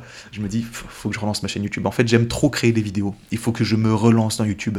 Absolument. Que je me lance dans, dans les vidéos. Donc, je fais plus de vidéos je fais plus de vidéos, je, crée, je creuse ma tête, je crée des, catégories, des playlists. Il y a Panacée où je vous raconte euh, l'histoire des maladies euh, à l'occasion de leur journée mondiale. Il y a, l'apothicaire, une deuxième rubrique où je vous parle de l'histoire des médicaments, comment a été découvert l'aspirine, euh, l'ibuprofène, etc. Il y a aussi Big Pharma où je vous parle de figures historiques de la pharmacie, ou bien je vous parle de, de l'histoire des laboratoires, comment ils ont été créés. Voilà, donc je vous ai publié 5 vidéos par mois pendant un an. Je ne sais pas si vous vous rendez compte de la quantité de travail qu'il faut. Quand tu es salarié et que ton passe-temps, c'est créer des vidéos à côté, le temps qu'il faut pour faire une vidéo, comme 5 vidéos par mois, je passais franchement énormément de temps dessus. Énormément de temps dessus. Et euh, malheureusement, ça n'a pas marché aussi bien que je le voulais. Donc à partir de là, je me suis dit non mais je suis trop vieux. Euh, mon époque est passée. Je ne suis plus le Squeezie de, de la pharmacie. Je ne suis plus le Squeezie. Il faut que je m'y fasse. C'est terminé pour moi. C'est comme ça. Je me fais une raison à partir de ce moment et je me dis ah fais chier. À l'époque où j'étais le Squeezie de la pharmacie. ça me saoule cette expression. À l'époque où j'étais vraiment super connu, j'aurais dû me lancer dans, plus grand. J'aurais dû me lancer dans des trucs mais gigantesques. Écrire un livre, lancer mes cours sur internet pour aider les gens en pharmacie. J'aurais dû faire ça. Ça aurait marché, c'est sûr que ça aurait marché. J'avais une telle audience qui me faisait confiance. Mais confiance, je vous jure. Avec des placements de produits que j'ai pu faire, les gens achetaient ce que je leur recommandais. Avec un taux d'adhésion, mais à 20 ou 30%, je sais plus, mais énorme. Il y avait un tiers des gens qui regardaient la vidéo qui achetaient le produit. Je ne sais pas si vous vous rendez compte du taux d'adhésion, c'était monumental. Et je me suis dit, il aurait fallu que je... Et là, c'est un, regret que j'ai. J'aurais dû. Avec des si, on refait le monde. Comme on dit, ah, c'est un regret que j'ai de ne pas avoir écrit un livre. Mais en même temps, je me dis, à quel moment j'avais eu le temps? À quel moment j'aurais pu prendre ce temps de créer quelque chose comme ça? De créer mon entreprise... Euh, enfin une entreprise, j'en avais une pour déclarer mes revenus de la chaîne YouTube, mais de créer un truc plus grand, de créer une prépa, de créer des cours sur Internet.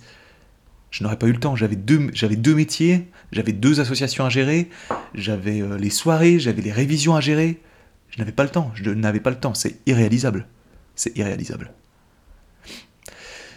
Mais euh, voilà, c'est un regret que j'ai, mais bon, je me console en me disant que j'ai aidé des milliers de gens à se renseigner sur la pharmacie. J'ai aidé des milliers de personnes en leur créant une vocation en pharmacie. J'ai euh, aidé à redorer l'image de la pharmacie sur Internet. Quoi que vous pouvez en penser, quoi que vous en direz, c'est le cas. C'est le cas parce qu'à l'époque, la pharmacie, sur la pharmacie, ce n'était pas du tout ça. La pharmacie, c'était méprisé par tout le monde. la pharmacie, c'était nul. La pharmacie, personne ne savait ce que c'était grâce à moi, en partie grâce à moi, j'ai envie de dire, la pharmacie, c'est c'est plus sexy. La pharmacie, c'est mieux connu. La pharmacie, c'est moins méprisé. Et franchement, je suis fier. Franchement, je suis fier et, et je ne veux pas qu'on me retire euh, ce laurier parce que on me doit énormément, je pense, sur l'image de la pharmacie sur Internet. Et euh, ouais, c'est vrai qu'à l'époque, j'étais tellement connu que j'aidais tellement de gens que les gens me contactaient en message privé et je me permettais, par manque de temps, de ne pas leur répondre. Alors je m'excuse à toutes les personnes euh, qui écouteront ce podcast et qui ont attendu désespérément une réponse de ma part et je ne vous ai pas répondu. Euh, je m'excuse. Vraiment, j'aurais voulu vous répondre à tous, mais sincèrement, je n'avais pas le temps, comme vous l'aurez compris. Et je recevais, je ne sais pas, 50 messages par jour de gens qui voulaient des conseils sur leur orientation scolaire ou professionnelle. Je ne pouvais pas. Je ne pouvais pas répondre individuellement à tous. C'est pour ça que je faisais des vidéos euh, ce n'était pas personnalisé du coup, mais c'était, j'envoyais des messages pour tout le monde. c'était des messages qui étaient pour tout le monde, adressés à tout le monde, et je ne pouvais pas faire du cas par cas, du personnel. Voilà, je ne, je ne pouvais pas. Euh, mais bon, j'ai, reçu des messages encore aujourd'hui de gens qui me disent mais merci pour ce que tu as fait, merci pour ce que tu m'as apporté. Sans toi, je ne serais pas en pharma. Sans toi, j'aurais, je n'aurais pas choisi la spécialité pharma parce que la pharma, on me l'avait tellement mal vendue. Je n'aurais pas. Merci, je crois que la plus belle chose qu'on ait pu me dire, c'est merci. Moi, moi je n'avais pas forcément l'impression d'avoir fait grand-chose, mais les gens me disaient merci d'avoir fait ça. Merci. Je suis tellement satisfait de, tout ce qu'on a pu créer ensemble. Alors euh, voilà, aujourd'hui je me suis lancé dans ce podcast qui du coup est entièrement bénévole de ma part. Donc je compte, s'il vous plaît, sur vos dons euh, Tipeee. Euh, devenez un rat de laboratoire ou devenez l'apprenti chimiste, devenez, devenez le, le docteur en pharmacie, devenez le titulaire de l'officine, c'est le grade du dessus. Qu'est-ce qu'il y a après? Il y a aussi devenez le professeur des universités. Et le dernier, le Graal suprême, la plus haute distinction possible, devenez Paracels. Voilà, c'est différentes euh, catégories. Choisissez qui vous, voulez, qui vous voulez être et renseignez-vous. Il y a des contreparties en échange. Je vous garantis de vous faire des cadeaux de plus en plus grands. Euh, ça peut aller jusqu'à un appel avec moi pour avoir des conseils spécialisés euh, sur, sur la pharmacie, sur votre orientation scolaire et professionnelle. Ça peut aussi être de la promotion. Je ne sais pas si vous avez un sujet de thèse, vous avez besoin de faire un sondage si vous avez besoin de, de promouvoir votre association, de promouvoir votre assaut humanitaire, vous avez besoin de dons, euh, eh bien, sur Tipeee, il y a quelque chose qui vous permet de faire ça. Donc faites-moi un don et en échange, je vous garantis de faire votre promotion sur ce podcast et il y aura des centaines de personnes qui iront assurément répondre à votre sondage ou donner des sous à votre assaut humanitaire. Je vous garantis de vous faire ça correctement. Et sinon, euh, s'il vous plaît, faites des dons au podcast, ça me motivera, ça garantira la pérennité euh, de ce podcast. Je compte sur votre générosité. Merci beaucoup d'avance. C'est tout pour cette rubrique numéro 2. On passe à la rubrique numéro 3, sémiologie. C'est parti. Rubrique numéro 3, sémiologie. Vous le savez du coup, c'est la rubrique où on va décortiquer un petit peu des sujets d'actualité. Et donc, c'est à partir de cette rubrique que le podcast va devenir un peu touchy, un peu limite, voilà. c'est la rubrique de la démonétisation, on va dire. C'est la rubrique où, euh, bon, je vais pas me faire des amis en général, parce qu'on va parfois parler de, mon point de vue, qui peut parfois déranger parce qu'il est très tranché sur certains sujets. On va parler peut-être un peu parfois politique, même si je vais éviter euh, de, trop donner... Euh, de trop parler politique parce que franchement c'est quelque chose qui est très angoissant et qui est en général un peu relou et qui et d'ailleurs mon point de vue n'est pas le meilleur et n'intéresse pas forcément tout le monde donc euh, je préfère qu'on rigole tous ensemble qu'on se moque doucement des différents sujets d'actualité et que voilà on passe rapidement parce que c'est pas le plus important il y a des choses beaucoup plus importantes dans ce monde alors je vous ai sélectionné euh, et pas sectionné quatre sujets d'actualité. On va les balayer assez rapidement, ça se fait assez rapidement. La première actualité, c'est le fait qu'il y ait de moins en moins d'étudiants qui se lancent dans des études de pharmacie. Euh, déjà l'an passé, il y avait 1100 places vacantes à la rentrée de 2022. C'est-à-dire que chaque année, il y a un nombre d'étudiants maximum qui est fixé euh, par arrêté ministériel euh, en pharmacie, en médecine, etc. Ça s'appelle le numerus clausus. En l'occurrence, il y a à peu près 3800 places chaque année. Et l'an passé, il y a uniquement 2700 personnes qui se sont présentées à la rentrée. Donc il y avait 1100 places vacantes en pharmacie. Ça veut dire du coup un tiers de pharmaciens en moins qui sortiront de cette promotion 2022. C'est franchement dramatique. Et cette année, rebelote, il y a eu 471 places vacantes. Donc c'est un peu moins, même euh, presque trois fois moins, donc euh, c'est pas mal. Euh, bravo à tous ceux qui ont pu participer à l'effort collectif pour motiver les étudiants à rejoindre la filière, la belle filière pharmacie. Euh, donc, je vais vous expliquer un petit peu mon point de vue et euh, la raison de ce boycottage. Donc, le boycottage, c'est pas nouveau, hein, c'est depuis 2010. C'est depuis 2010, il y a eu une réforme en 2010 qui a mené à la, première année que moi j'ai connue, la première année PACES, parce que avant, il me semble que ça se passait pas comme ça. Il me semble que tu t'inscrivais en fait soit à la fac de médecine, soit à la fac de pharmacie, soit à la fac de dentaire, etc. Et en 2010, ils se sont dit, bah, on va arrêter ça, on va faire un concours euh, commun à toutes ces spécialités en santé, et après, en fonction de leurs résultats en première année, ils pourront accéder ou non à leur, euh, à leur choix euh, de carrière. Donc voilà. Donc cette, cette réforme de PACES a en fait permis, a en fait causé le malheur de la filière pharmacie qui a été perçue comme une filière de secours, comme un plan B quand on avait euh, malheureusement échoué aux autres concours. Ce qui peut, en toute transparence, être le cas. Hein, je ne vais pas commencer à dire mais non, tous les étudiants en pharmacie ont tous été très motivés à rejoindre la filière pharmacie. Ce serait mentir, ce serait faux. C'est vrai que la filière pharmacie a été pour beaucoup une filière de secours, un plan B, mais est-ce que ce sont des mauvais pharmaciens pour autant? Est-ce qu'avec ce plan B, finalement, ils ne s'épanouissent pas? Est-ce qu'ils ne sont pas heureux avec ce plan B? Est-ce que c'est si grave que ça d'avoir un plan B, en fait?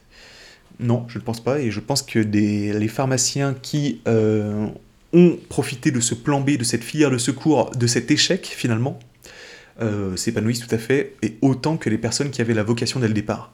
Et ça, j'en parle dans une de mes vidéos où je parle de l'échec, euh, c'est la vidéo de mon anniversaire en 2023.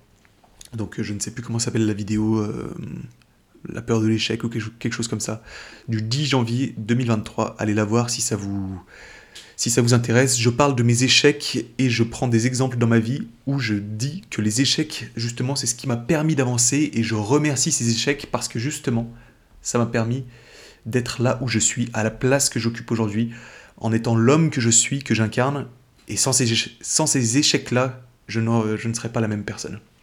Bref, quoi qu'il en soit, la réforme de la PACES a permis, à causer la mort de la filière pharmacie, à causer un petit peu la, filière de secours de la filière pharmacie. Et en 2020, il y a eu une deuxième réforme. Euh, la PACES n'existe plus. Maintenant, on passe par une première année qui s'appelle la PASS. Donc, c'est la je ne sais, je connais plus les, abréviations. Ou alors il y a la LAS, c'est une licence normale avec option santé. Si vous voulez, on pourra revenir dans un prochain podcast sur cette nouvelle réforme de 2020 avec Pass LAS. Moi, je pense que ce n'était pas un très bon, une très bonne réforme. Moi, j'aimais beaucoup le système du concours PASSES. Euh, on y reviendra sur un, prochain épisode si ça vous intéresse. N'hésitez pas à me le mentionner sur Instagram. Donc cette réforme Pass LAS, euh, en plus d'avoir euh, complètement écarté l'aspect concours, a aussi causé euh, le fait qu'on ne puisse plus redoubler. Donc heureusement que moi je suis pas passé avec ce système parce que je ne serais pas pharmacien aujourd'hui puisque j'ai redoublé ma première année. Donc moi j'ai je comprends pas exactement pourquoi les gens ne sont plus motivés à aller en filière pharmacie parce que pharmacien sincèrement, c'est loin d'être un métier ingrat, pénible ou mal payé. Euh, c'est un métier euh, franchement euh, tout à fait tout à fait correct. On est dans les, en début de carrière, on est très facilement dans, la, dans les 30 personnes, dans les 30% les mieux payés de France. Donc il n'y a, y a, rien à redire à ce niveau-là. Voilà. c'est pas un métier ingrat. Franchement, on est reconnu en tant que docteur. Il n'y a pas beaucoup de personnes en France qui, se, qui peuvent prétendre avoir ce titre. C'est souvent, euh, je dis que c'est pas des métiers c'est pas des métiers pénibles. Euh, je m'entends être debout au comptoir toute la journée, devoir traiter des, des, cas cliniques avec des patients, ça peut être pénible. Mais sincèrement, mettez-vous à la place d'un charpentier, d'un plombier, de je ne sais qui, d'un maçon, etc c'est quand même moins pénible. Un maçon serait très content d'être debout devant un comptoir à conseiller les gens, je pense. Donc euh, j'estime qu'on n'a pas un métier pénible, ingrat ou mal payé. Voilà, donc je ne comprends pas pourquoi il n'y a pas plus de gens qui s'intéressent à cette filière. Je pense que c'est surtout euh, une question d'image. Et je pense qu'à ce niveau-là, euh, la faculté, l'ordre de pharmacie, le ministère, les universités, tous ces personnes attachées au niveau ski colère et au niveau politique ont un gros travail à faire pour redorer l'image de la filière pharmacie. Euh, oui, sincèrement, euh, il y a un gros travail à faire. Et puis il y a une mise en valeur qui est plutôt insuffisante. Euh, je disais qu'on n'était pas si mal payé, mais sincèrement, on n'est pas non plus très très bien payé. Comparé, on a quand même un titre de docteur, on fait un bac plus 6 on n'est pas à plaindre, c'est-à-dire qu'il n'y a aucun pharmacien qui va se plaindre d'être au SMIC ou je ne sais quoi, ou alors vous vous faites vraiment avoir dans votre travail, alors démissionnez rapidement, mais euh, comparé euh, aux études qu'on peut faire, euh, on, pourrait être largement plus payé, avoir les salaires qui se font dans d'autres pays, typiquement en Allemagne ou aux US, les pharmaciens sont vraiment beaucoup mieux payés. Il y a monsieur Nathan Goulin, que je salue s'il passe par le podcast, parce que j'imagine qu'il est étudiant en pharmacie. C'est le VP tutorat d'entrée dans les études de santé à l'ANEP, donc l'Association nationale des étudiants en pharmacie de France, qui accuse euh, qu'on, en fait, il dit qu'on manque énormément d'informations en rentrant dans la filière, qu'on manque d'attractivité et qu'il y a une sacralisation de la filière médecine. Je suis tout à fait d'accord avec toi, euh, mon cher Nathan. Euh, la médecine qui est nourrie par les séries où on voit beaucoup de médecins et des chirurgiens qui sauvent des patients. On reviendra sur la filière médecine dans un autre podcast parce que j'aimerais vraiment désacraliser tout ça. C'est un très beau métier, vraiment. Bravo à tous les médecins pour le travail qu'ils font, c'est formidable mais il faut savoir aussi désacraliser votre, votre profession. Hein, parce que parfois c'est pas tout à fait comme euh, dans Doctor House ou dans Grey's Anatomy. C'est pas tout à fait ça. Je m'excuse hein, si, si je vous offense, mais euh, c'est surtout pour prévenir les personnes les plus fragiles qui pourraient se lancer dans des études pareilles et qui euh, seraient, qui seraient désillusionnés en arrivant en quatrième année à l'externat et encore pire à l'internat. Je pense que c'est pour leur bien de les prévenir en amont plutôt que leur promettre euh, le Saint Graal, plutôt que de leur promettre euh, monts et merveilles en filière médecine et qu'ils soient complètement en désillusion. Je pense que c'est plus sage de leur euh, parler de la réalité. Donc on reviendra sur la filière médecine dans un prochain podcast. Mais je suis tout à fait d'accord, je rejoins monsieur Nathan Goulin. Et donc, euh, effectivement, je pense que euh, ce manque de ces, places vacantes en deuxième année de pharmacie sont surtout euh, dues à une mise en valeur insuffisante de la, filière pharmacie. Pour moi, c'est une évidence. Et j'ai la prétention de penser que ma chaîne YouTube à moi, vu que j'étais un des pionniers de la, de la pharmacie sur YouTube, a permis justement de mettre en valeur cette profession. Je vous en avais parlé tout à l'heure, mais mes vidéos ont été vues des dizaines, même des. Je crois qu'il y a 2 millions de vues en total sur ma chaîne YouTube. Donc mes vidéos ont donc été vues des millions de fois sur un sujet qui est totalement euh, pénible à la base. C'est-à-dire que moi, pour me renseigner sur la filière pharmacie, je devais prendre les bouquins de l'ONICEP. Je ne sais pas si vous vous souvenez des, livres de l'ONICEP. C'était des livres qui vous permettaient de vous renseigner sur les études post-bac. C'était extrêmement pénible. Sinon, il y avait les salons de l'étudiant. Et moi, quand je suis arrivé en deuxième année, je me suis dit, il faut absolument que, je trouve un autre moyen de communiquer, euh, de parler aux étudiants. En fait, je voulais être en quelque sorte le grand frère de ces étudiants pour leur donner les réponses auxquelles moi, euh, je, me posais des questions et je n'avais jamais eu ces réponses. Et je voulais pas que les gens se retrouvent dans la même panade que moi et je voulais apporter ces, réponses justement. Et donc j'ai la prétention de croire qu'avec ma chaîne YouTube qui a, été visionnée des centaines de milliers de fois, eh bien, mais hum, j'ai pu euh, travailler sur ce sujet et apporter les réponses, justement. Et j'en suis vraiment très très fier. Quoi qu'il en soit, actuellement, il y a 471 places vacantes en 2023 en pharmacie. C'est un drame et j'espère que ce sera régularisé pour la rentrée prochaine. Parce que là, 1100 plus 471, ça fait 1500 pharmaciens de moins qui sortiront des facs dans 6 ans. C'est dramatique. Je vous laisse sur euh, une ouverture. Est-ce que ça va créer un désert pharmaceutique comme on a les déserts euh, médicaux actuellement dans euh, les territoires les plus reculés en France Sincèrement, je ne pense pas. Mais euh, si vous avez un avis contraire, n'hésitez pas à me le faire, à me dire sur Instagram. La deuxième actualité, c'est la vente de médicaments à l'unité. Donc là, je me base sur un, sur un article du journal sudouest.fr. Donc la vente de médicaments à l'unité, c'est pas nouveau, c'est depuis 2014. Mais euh, Emmanuel Macron, lorsqu'il était candidat en 2017, a permis d'élargir cette euh, ça parce que ça faisait partie de son programme du coup a permis d'élargir la vente de médicaments à l'unité. Et donc depuis mai 2022 euh, il y a eu une autorisation à vendre certains médicaments à l'unité. C'est un programme qui est facultatif non, ce n'est pas obligatoire de le mettre en place dans les officines mais les pharmaciens peuvent vendre certains médicaments à l'unité euh, comme par exemple des antibiotiques. C'est marqué les stupéfiants, mais euh, moi j'ai toujours fait les stupéfiants à l'unité. Enfin bref, j'imagine que l'article n'est pas tout à fait au courant de ce qui se fait réellement dans les officines. Euh, et donc pourquoi, pourquoi on vendrait des médicaments à l'unité? À quoi ça sert?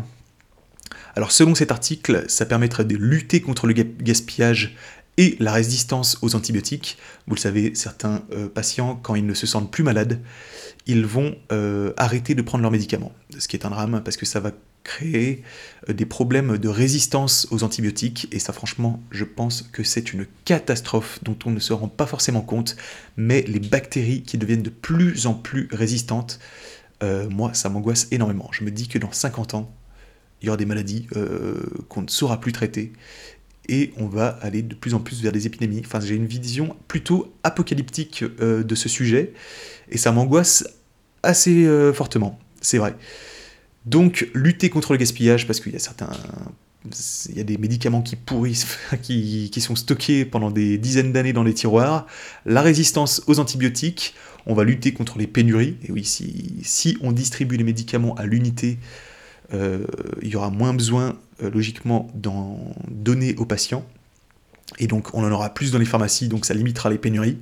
On va éviter l'automédication inappropriée, c'est-à-dire que les patients auront moins de médicaments chez eux et donc ils, auront, ils ne pourront plus euh, prendre des médicaments par eux-mêmes sans aucun avis médical, euh, ce qui permettra euh, d'éviter de nombreux effets indésirables et de nombreuses hospitalisations évitables.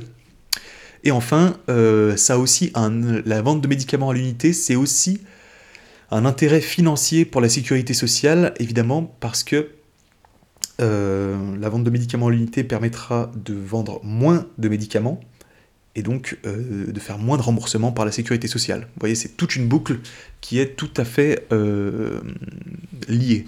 Tous les, tous les blocs sont étroitement liés les uns des autres. Alors là, je vais citer Monsieur Philippe Besset, qui est présent, président de la Fédération des syndicats pharmaceutiques de France, le FSPF, qui dit on a délivré 772 000 médicaments à l'unité entre mai et décembre 2022, donc 8 mois, avec environ 20 000 officines. Donc effectivement, là, on se rend compte tout de suite que euh, cette nouvelle réforme de vente à médicaments à l'unité, ça peine un petit peu à convaincre. Donc 772 000 médicaments à l'unité, dont 20 000 officines, donc il y a 600 millions en général, 600 euh, millions d'actes à l'officine par an. Donc s'il y a 772 000 médicaments à l'unité qui ont été délivrés euh, en 8 mois et qu'il y a 600 millions d'actes par an, ça fait à peu près 0,1% des actes à l'officine qui, qui considéraient la vente à l'unité. C'est ridicule. Visiblement, les pharmaciens ne sont pas convaincus euh, par cette réforme par cette possibilité qu'ils ont de vendre à l'unité. Et euh, pourquoi? Pourquoi Interrogez-vous, pourquoi ils ne sont pas intéressés par ça?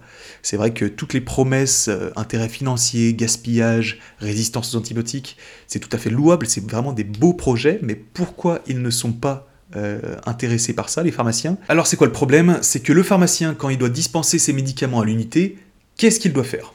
Alors il doit prendre le médicament, calculer combien de médicaments le, patient euh, doit prendre. Par exemple, si c'est des comprimés, il doit prendre sa boîte, l'ouvrir, découper les blisters euh, un par un pour, pour les donner au patient, le mettre dans un contenant, voilà, dans un, je sais pas, dans une petite boîte, donc qui serait peut-être en plastique. Ça interroge du coup l'intérêt écologique de cette de cette mesure. Si on découpe, si on sort les médicaments de boîtes en carton pour les mettre dans des boîtes en plastique, euh, il va y avoir un gros problème de déchets et de, plastique, là, pour le coup.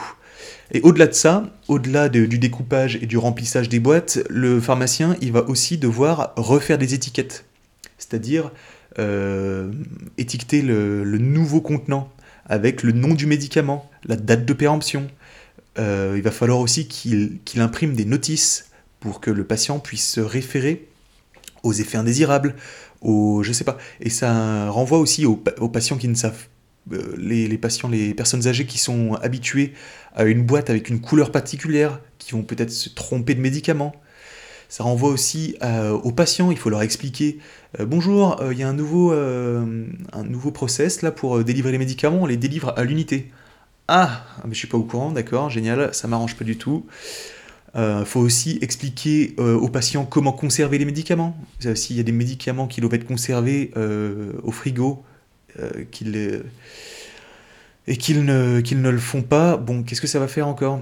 Quel est vous, vous, vous rendez-vous compte du temps que ça prend de faire tout ça? À chaque patient, découper les, médicaments, les mettre dans un contenant, faire la notice, les étiquettes, euh, s'assurer qu'il y ait les bonnes informations dessus, expliquer aux patients, ça prend un temps de fou. Mais bon, les pharmaciens peuvent être rassurés car l'assurance maladie rembourse 1 euro à l'officine pour chaque vente. C'est du foutage de gueule, un petit peu, non 1 euh, euro pour faire tout ce travail, ça me paraît quand même pas très bien payé. Bon, euh, est-ce que ça marche en tout cas? Est-ce que les patients euh, sont contents? Est-ce que ça permet tant que ça de... Est-ce que ça permet de vraiment diminuer le nombre de médicaments délivrés? Selon la FSPF, c'est un peu difficile à évaluer car il n'y a pas vraiment d'outils de, suivi. Mais bon, en 2014, au tout début de cette possibilité de vente à l'unité, il y avait une, expérimentation qui avait été faite et ça avait permis de réduire de 10% quand même le nombre de comprimés délivrés. Donc, euh, à voir. Écoutez, euh, moi je suis pas contre dans l'idée, mais c'est vrai que dans la mise en œuvre à l'officine, ça doit être vraiment, vraiment compliqué. Donc, euh, moi je propose quand même deux pistes de réflexion. Pourquoi ne pas permettre euh, pourquoi les industriels, les industries pharmaceutiques ne vendent pas leurs euh, comprimés en vrac, par exemple, aux pharmacies euh, directement? Je sais que ça se fait dans d'autres pays, comme par exemple les US. les pharmacies reçoivent les médicaments en vrac et après les conditionnent dans des boîtes. donc ça, ce serait forcément beaucoup plus simple à mettre en œuvre et de permettre la dispensation du coup à l'unité. Voilà, première piste de réflexion. Sinon, je propose aussi de prescrire des médicaments à la semaine ou au jour plutôt qu'au mois. Souvent, les patients vont arriver à la pharmacie avec une ordonnance au mois. Et même pas au mois, souvent, ça va être une ordonnance pour 28 jours. Euh, ça, j'ai jamais vraiment compris. Parce qu'il euh, y a un seul mois dans l'année où il y a 28 jours. la plupart en ont 30 ou 31. Donc pourquoi on ne fait pas d'ordonnance sur 30 ou 31 jours? Euh, dans tous les cas, il y a un truc qui ne varie jamais, c'est la semaine. La semaine, ça a toujours 7 jours. Hein, c'est pas en fonction des années bissextiles ou du cadran solaire ou euh, du signe astrologique. La, semaine, c'est toujours 7 jours. Donc on a fait qu'à faire des, ordonnances à, 7 jours, des prescriptions pour 7 jours. Et euh, au moins, ça permettra de lutter contre le gaspillage de médicaments. Parce que le problème, quand on a une ordonnance sur 28 jours, c'est que bah, on prend par exemple le 1er janvier, on commence son médicament, et ben le 29 janvier, on n'a plus de médicaments. Donc le 29 janvier, on a une nouvelle boîte pour euh, mi-février. Enfin, on arrive au 20 février, quoi. Et au bout d'un moment, eh ben, euh, il y aura un mois de décalage avec la prescription. Bref, c'est un bazar complet. J'ai jamais compris pourquoi c'était fait comme ça. Euh, c'est les boîtes des médicaments qui sont de 28 comprimés, c'est pas les, les prescriptions d'ailleurs. Je me corrige immédiatement avant qu'on me hurle dessus. Euh, donc voilà, deux pistes de réflexion, la commande en vrac et la prescription euh, au jour, les boîtes euh, de 30, etc. Je vous laisse me dire ce que vous en pensez sur Instagram directement. Troisième actu, c'est la pénurie de Befortus. Je me base sur un article de capital.fr. Alors, le Befortus, c'est quoi? Alors, tout le monde parle d'un vaccin, un vaccin préventif contre la bronchiolite, mais ce n'est pas du tout un vaccin puisqu'on injecte directement des anticorps. Donc le terme de vaccin est inadéquat. Euh, c'est un traitement euh, préventif à la rigueur, mais pas un vaccin. D'ailleurs, comme un certain vaccin qui a été injecté par millions de doses il y a quelques années, et où on a besoin de 70 boosters pour avoir une éventualité, une chance de ne pas attraper la maladie. Mais bon, ça c'est une autre histoire, bref. Alors, la bronchiolite, on en a beaucoup entendu parler l'an passé. Elle a été très très médiatisée avec l'épidémie l'an passé, et à juste titre, hein, parce que en 2022, il y a eu une grosse épidémie de, bronchiolite qui a, qui a commencé plus tôt, qui a été plus intense, il y a eu trois fois plus de cas quand même, et qui a été plus longue. Elle a duré 16 semaines comparé à 12 semaines habituellement alors la bronchiolite, c'est pas nouveau, hein, tout le monde a découvert ça l'an passé, alors que c'est quand même euh, c'est saisonnier, hein, c'est l'hiver, euh, on est malade, c'est normal. Mais évidemment, euh, pour les nourrissons, c'est beaucoup plus inquiétant pour les parents. D'ailleurs, j'en fais la, preuve aujourd'hui, je suis tout à fait malade. et donc, en général, la bronchiolite, chaque année, ça touche à peu près 30% des nourrissons, et il y a à peu près 1 à 2% de ces 30% qui sont euh, des cas graves. Et les décès arrivent malheureusement assez peu fréquents. C'est assez peu fréquent qu'il y ait des décès. C'est moins de 1% des 30%. Donc c'est assez peu fréquent, mais c'est toujours malheureux quand un nourrisson décède, malheureusement. Et donc, revenons au Befortus. C'est quoi le Befortus C'est un nouveau médicament qui a été autorisé euh, en octobre 2022. Il est produit par AstraZeneca. Et euh, son indication, c'est la prévention euh, du virus respiratoire syncytial pour les nouveau-nés et le nourrisson. Donc, pour la bronchiolite en l'occurrence. Donc ce, vaccin, pour parler avec un terme inadéquat, il est injecté de façon presque automatique, c'est pas obligatoire, c'est une recommandation, mais à tous les bébés depuis février 2023, avant qu'ils sortent de la maternité. Donc vraiment au stade euh, nourrisson, quoi. Et que se passe-t-il malheureusement? C'est qu'on assiste à une pénurie, une pénurie, et oui. Et le, la DGS, donc la Direction Générale de la Santé, en septembre 2023, a suspendu la délivrance euh, de Befortus 100 mg, donc ça c'est pour les bébés un peu plus âgés de 105 kg, euh, parce que bah, ils n'en ont plus en fait, donc ils les réservent aux, euh, aux bébés les plus, les, plus, les plus jeunes en fait, les plus à risque du coup. Ah là là, donc qu'est-ce qui s'est passé pour qu'on arrive à une pénurie? En fait, en février, du coup, euh, le gouvernement nous dit ah, là c'est la merde, là vraiment, faut vacciner euh, tout le monde le plus possible pour, euh, pour éviter les cas de bronchiolite. Là, c'est dramatique. Vaccinez-vous, s'il vous plaît, vaccinez-vous. Et malheureusement, le gouvernement n'a rien anticipé. Et oui, c'est un engouement qui a été très sous-estimé par les autorités sanitaires. Dire que le gouvernement a dit à tout le monde de se vacciner, donc il pensait qu'il y aurait 30% des gens qui se vaccineraient. Et malheureusement, il y a entre 60 et 80% des gens qui se sont fait vacciner. Donc, euh, bah, bravo d'un côté, parce que ça a permis, euh, j'imagine, d'endiguer l'épidémie.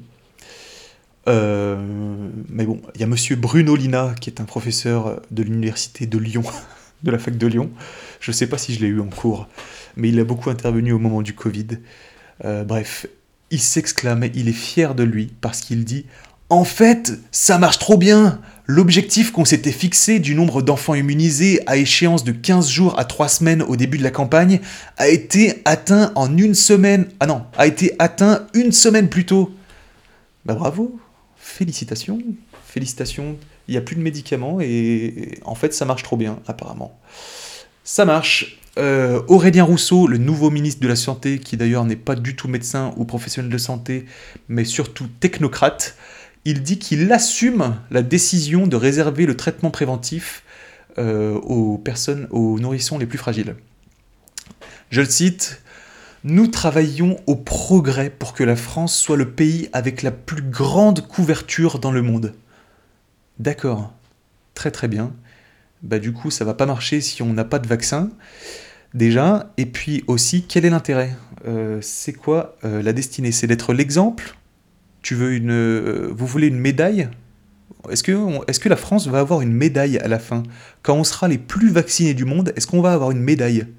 Parce que pour le moment, en l'occurrence, ça ne fonctionne pas. Donc je vous pose la question.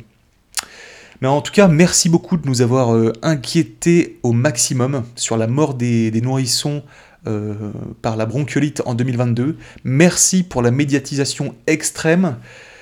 Vous voyez, les gens euh, vous ont suivi, ont suivi vos recommandations, euh, ils se sont vaccinés à fond et euh, là, ils se retrouvent sans vaccin parce que vous n'avez pas anticipé malheureusement. Donc, qu'est-ce que je peux vous conseiller? C'est d'éteindre votre télé parce que ça vous... Là, c'était juste... C'était malheureusement juste de l'angoisse. ils ont médiatisé la bronchiolite à outrance et euh, ça a angoissé tout le monde, tant et si bien que tout le monde s'est fait vacciner. Mais euh, là, les gens, du coup, qui sont angoissés par la bronchiolite, il y a des parents qui ont vu euh, les infos l'an passé, ils ont vu que des bébés mouraient de la bronchiolite. Et là, en début d'hiver, ils se disent Ouh là mais attendez, mon, bébé, moi, il peut pas se faire vacciner par la bronchiolite. Mais qu'est-ce qui va m'arriver? Qu'est-ce qui va m'arriver? Écoute, ça fait. Là, c'était euh, c'était idiot de médiatiser autant euh, cette épidémie parce que ça a inquiété tout le monde. Tout le monde s'est fait vacciner, tout le monde attend un vaccin pour cet hiver. Manque de peau, il n'y en a plus parce que pour des raisons euh, que j'ignore évidemment. J'espère que l'épidémie de cet hiver va être plutôt tranquille du coup. La dernière actualité de la semaine, c'est une actualité qui, concerne un créateur sur Instagram que vous connaissez forcément. Euh, si vous êtes sur Instagram, c'est un chirurgien plastique et esthétique, euh, qui est du coup euh, monsieur docteur Frédéric Lange. Ça va être l'actualité un peu comique. moi, j'apprécie beaucoup son contenu d'ailleurs, parce que je connais pas du tout cette spécialité et euh, voilà, au cas où s'il passe par là, ça m'étonnerait parce que le podcast ne va pas être, tout être connu dans les premières semaines. Mais euh, si jamais vous lui envoyez ça, euh, je souhaite lui dire que j'apprécie beaucoup son contenu et je le félicite par ailleurs. Alors, monsieur le docteur Lange, qu'est-ce qu'il a fait cette semaine?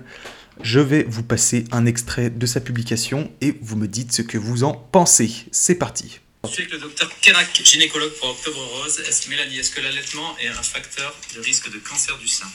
L'allaitement est un facteur protecteur. Alors les filles, allez-y, allaitez vos enfants, n'hésitez pas, c'est bien pour eux, c'est bien pour vous. Voilà. Qu'est-ce que vous en avez pensé? Est-ce que vous avez été offensé? Est-ce que vous avez envie d'écrire des tweets d'insultes? Est-ce que vous avez... Moi non, voyez-vous. Moi je vais vous dire ce que j'en pense. Je trouve que c'est tout à fait mignon. C'est... Euh, c'est une bonne idée d'avoir fait un, post pour euh, cette journée, pour l'Octobre Rose. Voilà, l'Octobre Rose, vous savez, c'est pour le, cancer du sein. Il a fait une, publication avec euh, une gynécologue, en l'occurrence, qui parle de l'allaitement, qui est un facteur protecteur pour le cancer du sein. Et rien de plus.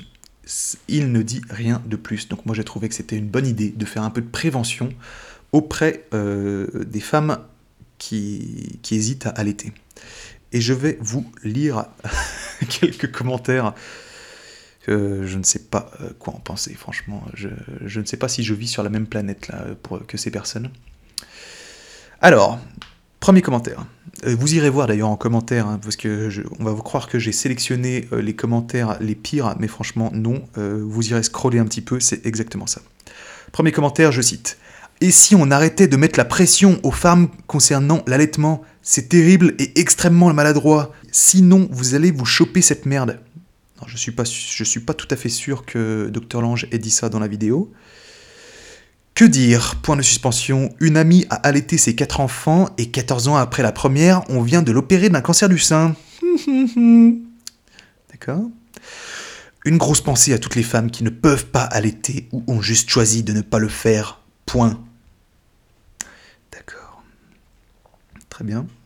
Oui, tout à fait, une grosse pensée pour ces femmes, mais euh, ce n'est pas le, le- le- ce n'est pas le sujet de la vidéo en l'occurrence. Alors, arrêtons avec cette information complètement fausse à vous écouter. Les femmes qui allaitent pensent qu'elles n'auront jamais de cancer. Putain, mais les gens, je crois qu'il faut qu'ils apprennent ce que ça veut dire un facteur protecteur. Est-ce que c'est un facteur qui élimine le cancer ou est-ce que c'est un facteur protecteur? Waouh, waouh, waouh, waouh, putain, les gens, éc- écoutez les, les contenus que. Vous n'écoutez qu'à moitié aussi, c'est ça le problème. Que dalle 5 ans d'allaitement et un cancer à 42 ans, et je suis loin d'être la seule Oh là là là là. Et il y en a un autre qui met. Et un peu plus de culpabilité pour ceux qui n'ont pas réussi ou ceux qui n'ont pas eu ce temps d'allaiter, ce courage ou cette envie. Écoutez, euh, je ne sais pas si je vis sur la même planète que les personnes qui commentent. Mais premièrement, le docteur Lange n'a jamais dit que allait- l'allaitement était une obligation.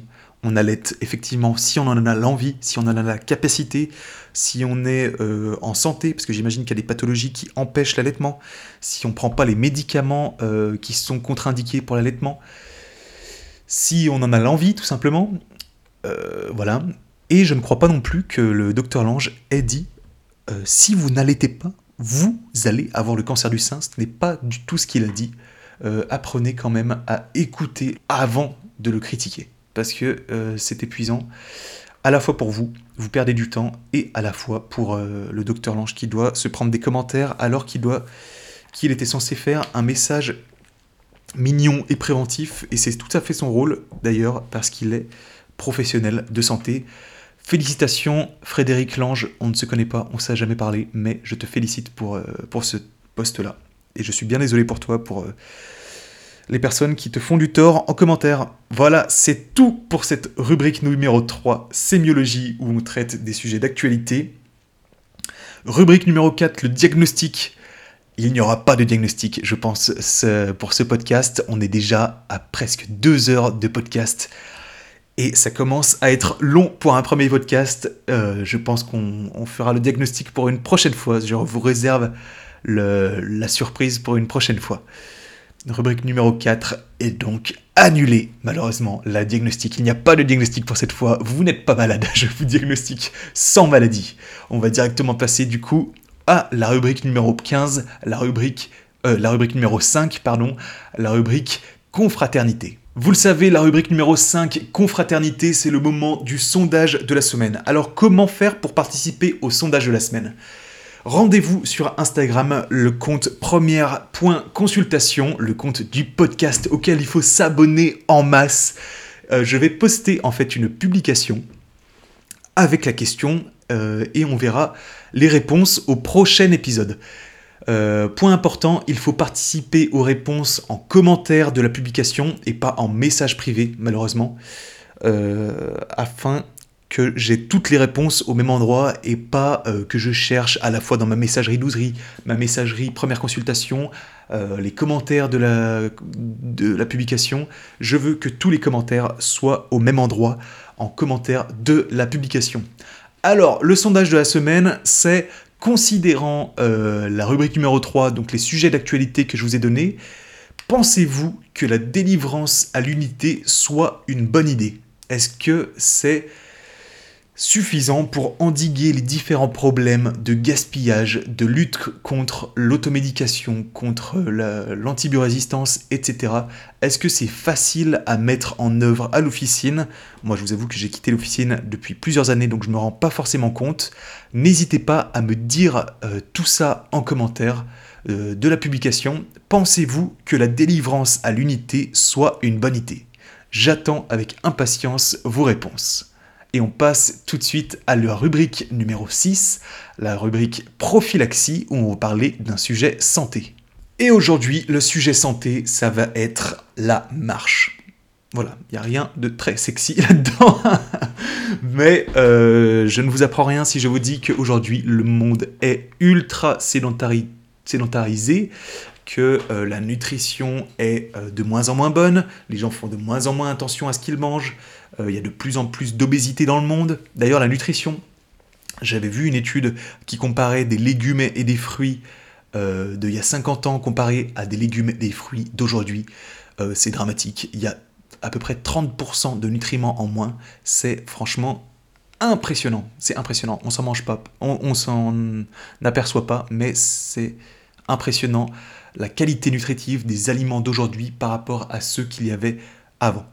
Donc ça fera l'objet d'un prochain euh, podcast, je pense, la nutrition, parce que c'est absolument prioritaire de revaloriser votre, euh, ce que vous mettez dans l'assiette. Euh, après, on dit souvent, on ressemble à ce que l'on mange. Hein. Donc si vous mangez de la merde, forcément, eh ben, je vais pas vous faire un dessin, mais vous n'allez pas avoir une santé tout à fait optimale.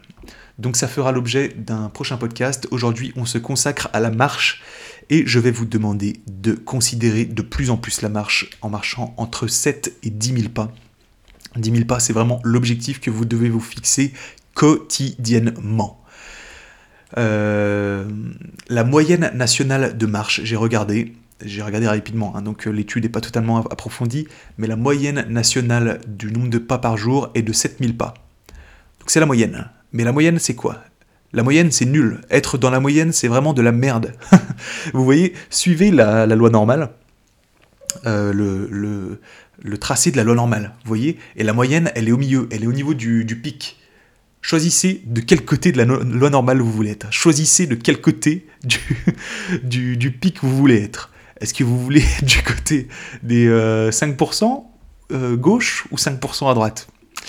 Voilà, donc la moyenne nationale est de 7000 pas ce qui veut dire qu'il y a les 5% à gauche, ils sont à 1500, et les 5% à droite, ils sont à 35 000. Voilà. Donc être dans la moyenne, quand on vous parle de moyenne, tiltez toujours, parce que être dans la moyenne, c'est nul. Être dans la moyenne, il faut être meilleur que la moyenne. Toujours être meilleur dans la moyenne. Bref. Donc la marche. 7 à 10 000 pas. 10 000 pas, c'est une heure et demie de marche. C'est très facile à faire tous les jours. Moi, je me force depuis à peu près un mois à marcher mes 10 000 pas tous les jours. C'est 300 calories en moins. Euh, c'est quand même considérable. Donc considérez tout ça. C'est-à-dire que euh, je, vous, demande de sortir un arrêt de métro plus tôt, par exemple, un arrêt de tram plus tôt, d'arrêter de faire les feignants, à aller aux courses en voiture alors que vous avez 800 mètres à marcher. Euh, voilà, d'arrêter de, je sais pas, aller, euh, de prendre la trottinette électrique, euh, c'est malheureux. Marcher, je vois de moins en moins de gens marcher, tout le monde a des trottinettes électriques ou des, je sais pas, c'est malheureux je trouve. Les gens ont la flemme de marcher, ont la flemme de faire quelque chose que les anciens, les anciens, je peux vous dire, les anciens n'étaient pas à 10 000 pas. Hein. Les personnes qui, vivaient en 1800, quand ils, avaient euh, des vaches à faire prêtre en montagne, euh, ils faisaient 40 000 pas dans la journée. Et ils se plaignaient pas. Bon. Donc, euh, vraiment, 10 000 pas, c'est le minimum que vous pouvez faire tous les jours. Et ça se fait extrêmement rapidement. C'est entre une heure et une heure et demie, quoi. C'est 8 km et c'est très très facile à faire. Alors pourquoi il faut faire 10 000 pas par jour? Eh bien tout simplement parce que c'est bon pour à la fois son physique et son mental. Son physique parce que on va par exemple sécréter euh, du liquide synovial pour lubrifier les articulations des membres inférieurs.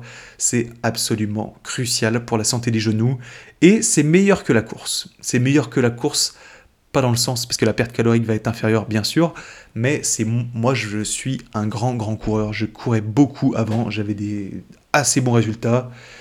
Euh, je suis pas très très fort non plus. Il y a des gens qui courent beaucoup mieux que moi, mais par exemple, mon 10 km, mon meilleur temps, c'est 43 minutes. C'est un temps à peu près. Euh, c'est pas dans la moyenne, justement. C'est dans, la, dans le côté droit de la loi normale, on va dire. Et donc, euh, je me suis beaucoup blessé en course, notamment à la hanche, à la cheville, au genou. Et euh, la, marche est beaucoup moins agressive pour les articulations que euh, la course à pied. De, je, vous- enjoins à faire de la, de la marche plutôt que de la course. Et pour, au niveau du, du mental, eh ben, c'est super bon aussi, parce que ça va permettre de baisser le taux de cortisol sanguin. Et le cortisol, c'est quoi? C'est l'hormone du stress, c'est l'hormone que vous sécrétez le matin pour vous réveiller. Et donc, euh, si vous sécrétez trop de cortisol, ça va être une vie beaucoup plus stressante, beaucoup plus qui va impacter votre morale. Euh, J'ai pas envie de- d'employer le mot dépression parce que c'est une vraie maladie, mais c'est ça va jouer sur les ouais sur le sur le moral du coup. Et ça va aussi jouer du coup sur votre sommeil puisque c'est l'hormone du réveil. Voilà donc ça va marcher, ça baisse votre cortisol. Et euh, je ne sais pas si vous avez aussi euh, une image assez précise de la circulation sanguine qu'il y a sous le pied. Je ne sais plus comment ça s'appelle ça, mais il faut stimuler en fait suffisamment le pied pour permettre une bonne circulation sanguine. Et donc, euh, je vais pas vous faire un dessin, mais circulation sanguine, la circulation de la lymphe aussi, ça va permettre d'évacuer tous les déchets de l'organisme. Et enfin, euh, la, la, marche, pour moi, c'est vraiment un moment de solitude, d'attente un petit peu. Euh, on a, je, je marche parfois euh, en, groupe, mais parfois, je suis, la plupart du temps, je suis tout seul, et c'est un moment que j'apprécie parce que c'est un moment où je m'ennuie un petit peu, et j'apprécie ça parce qu'on n'a plus l'occasion de s'ennuyer et de laisser divaguer son esprit. Les personnes qui sont des adeptes de la, comment on dit, de la méditation le savent bien.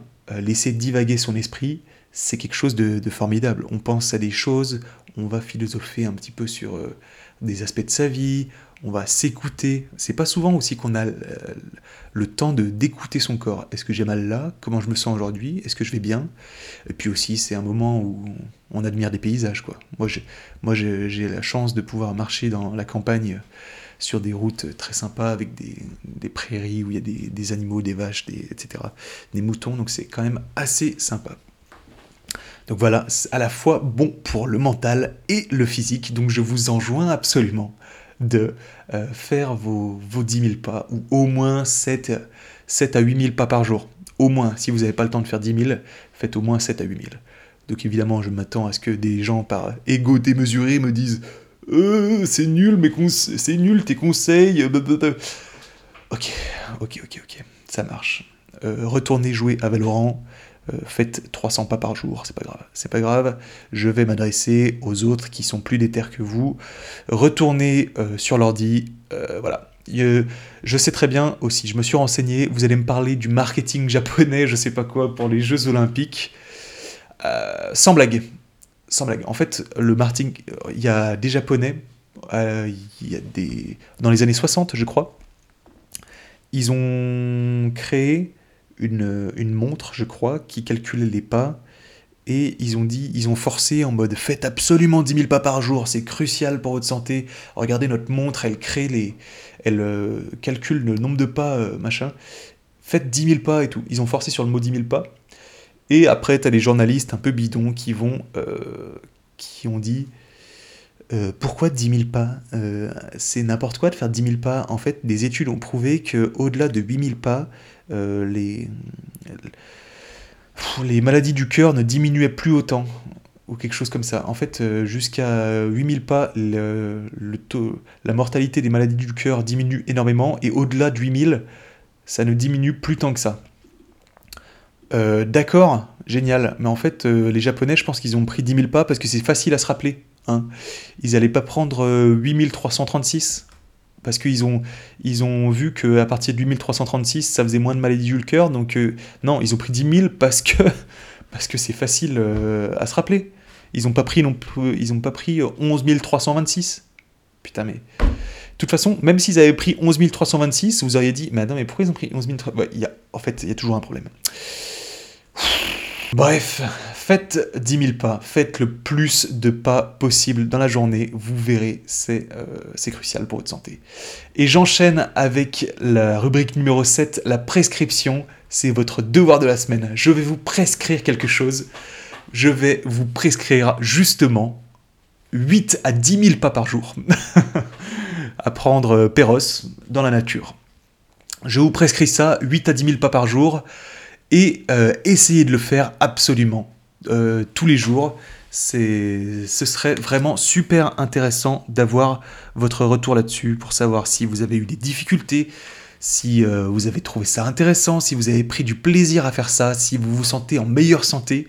Ce serait vraiment super intéressant d'avoir votre, votre, votre retour. Pardon.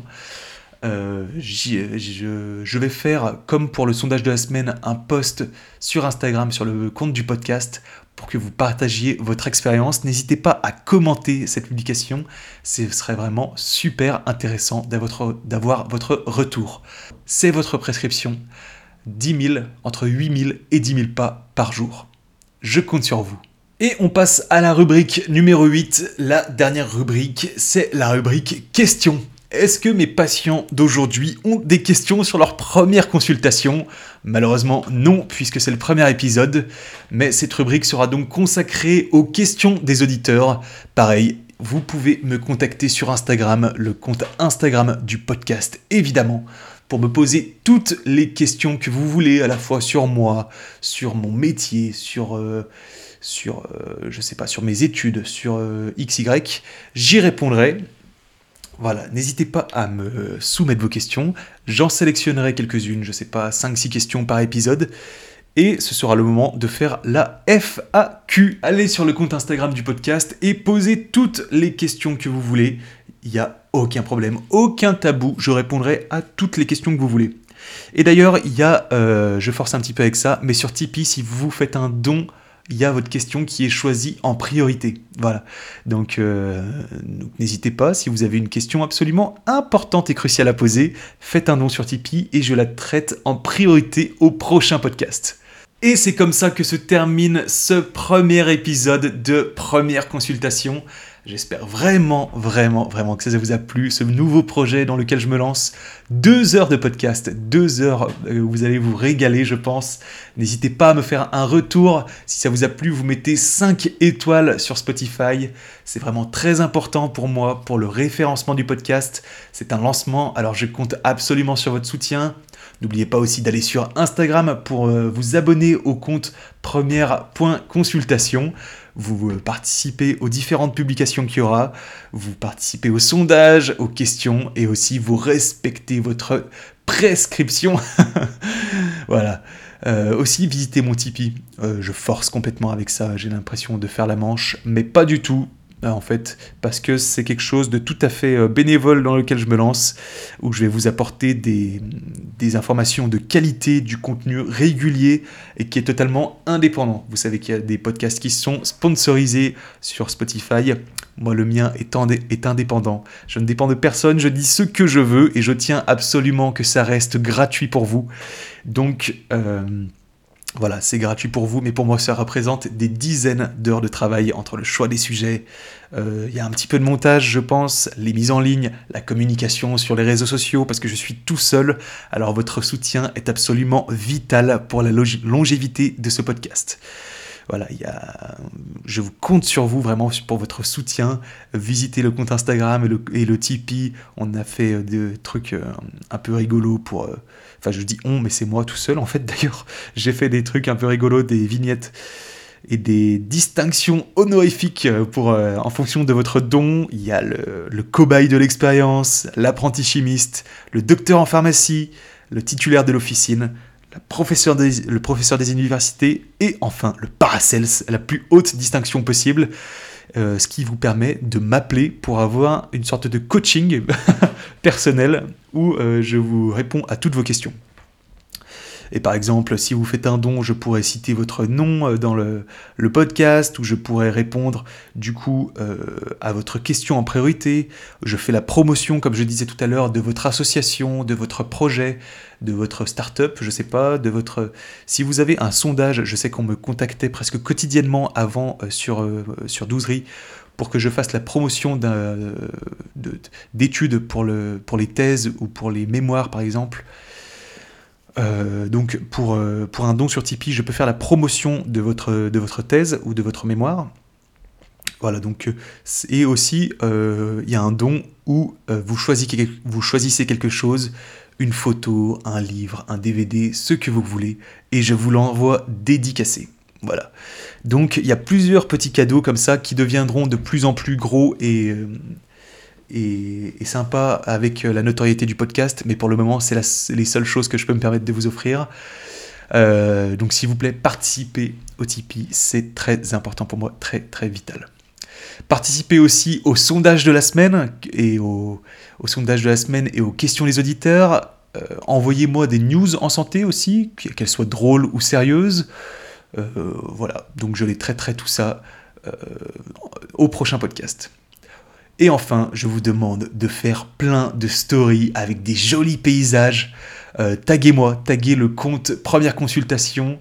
Euh, je repartagerai absolument tout le monde qui me mettra en story en me faisant la promotion du podcast Première Consultation, le podcast préféré des patients et des professionnels de santé. Je suis ravi de vous avoir retrouvé dans ce nouveau projet. N'oubliez pas, 5 étoiles au podcast, Tipeee, et prenez votre rendez-vous pour la prochaine consultation sur Doctolib. J'étais vraiment trop content de vous faire ce podcast. Je vous dis à très vite dans un deuxième épisode. C'était Anthony, alias Douzerie, pour première consultation. Salut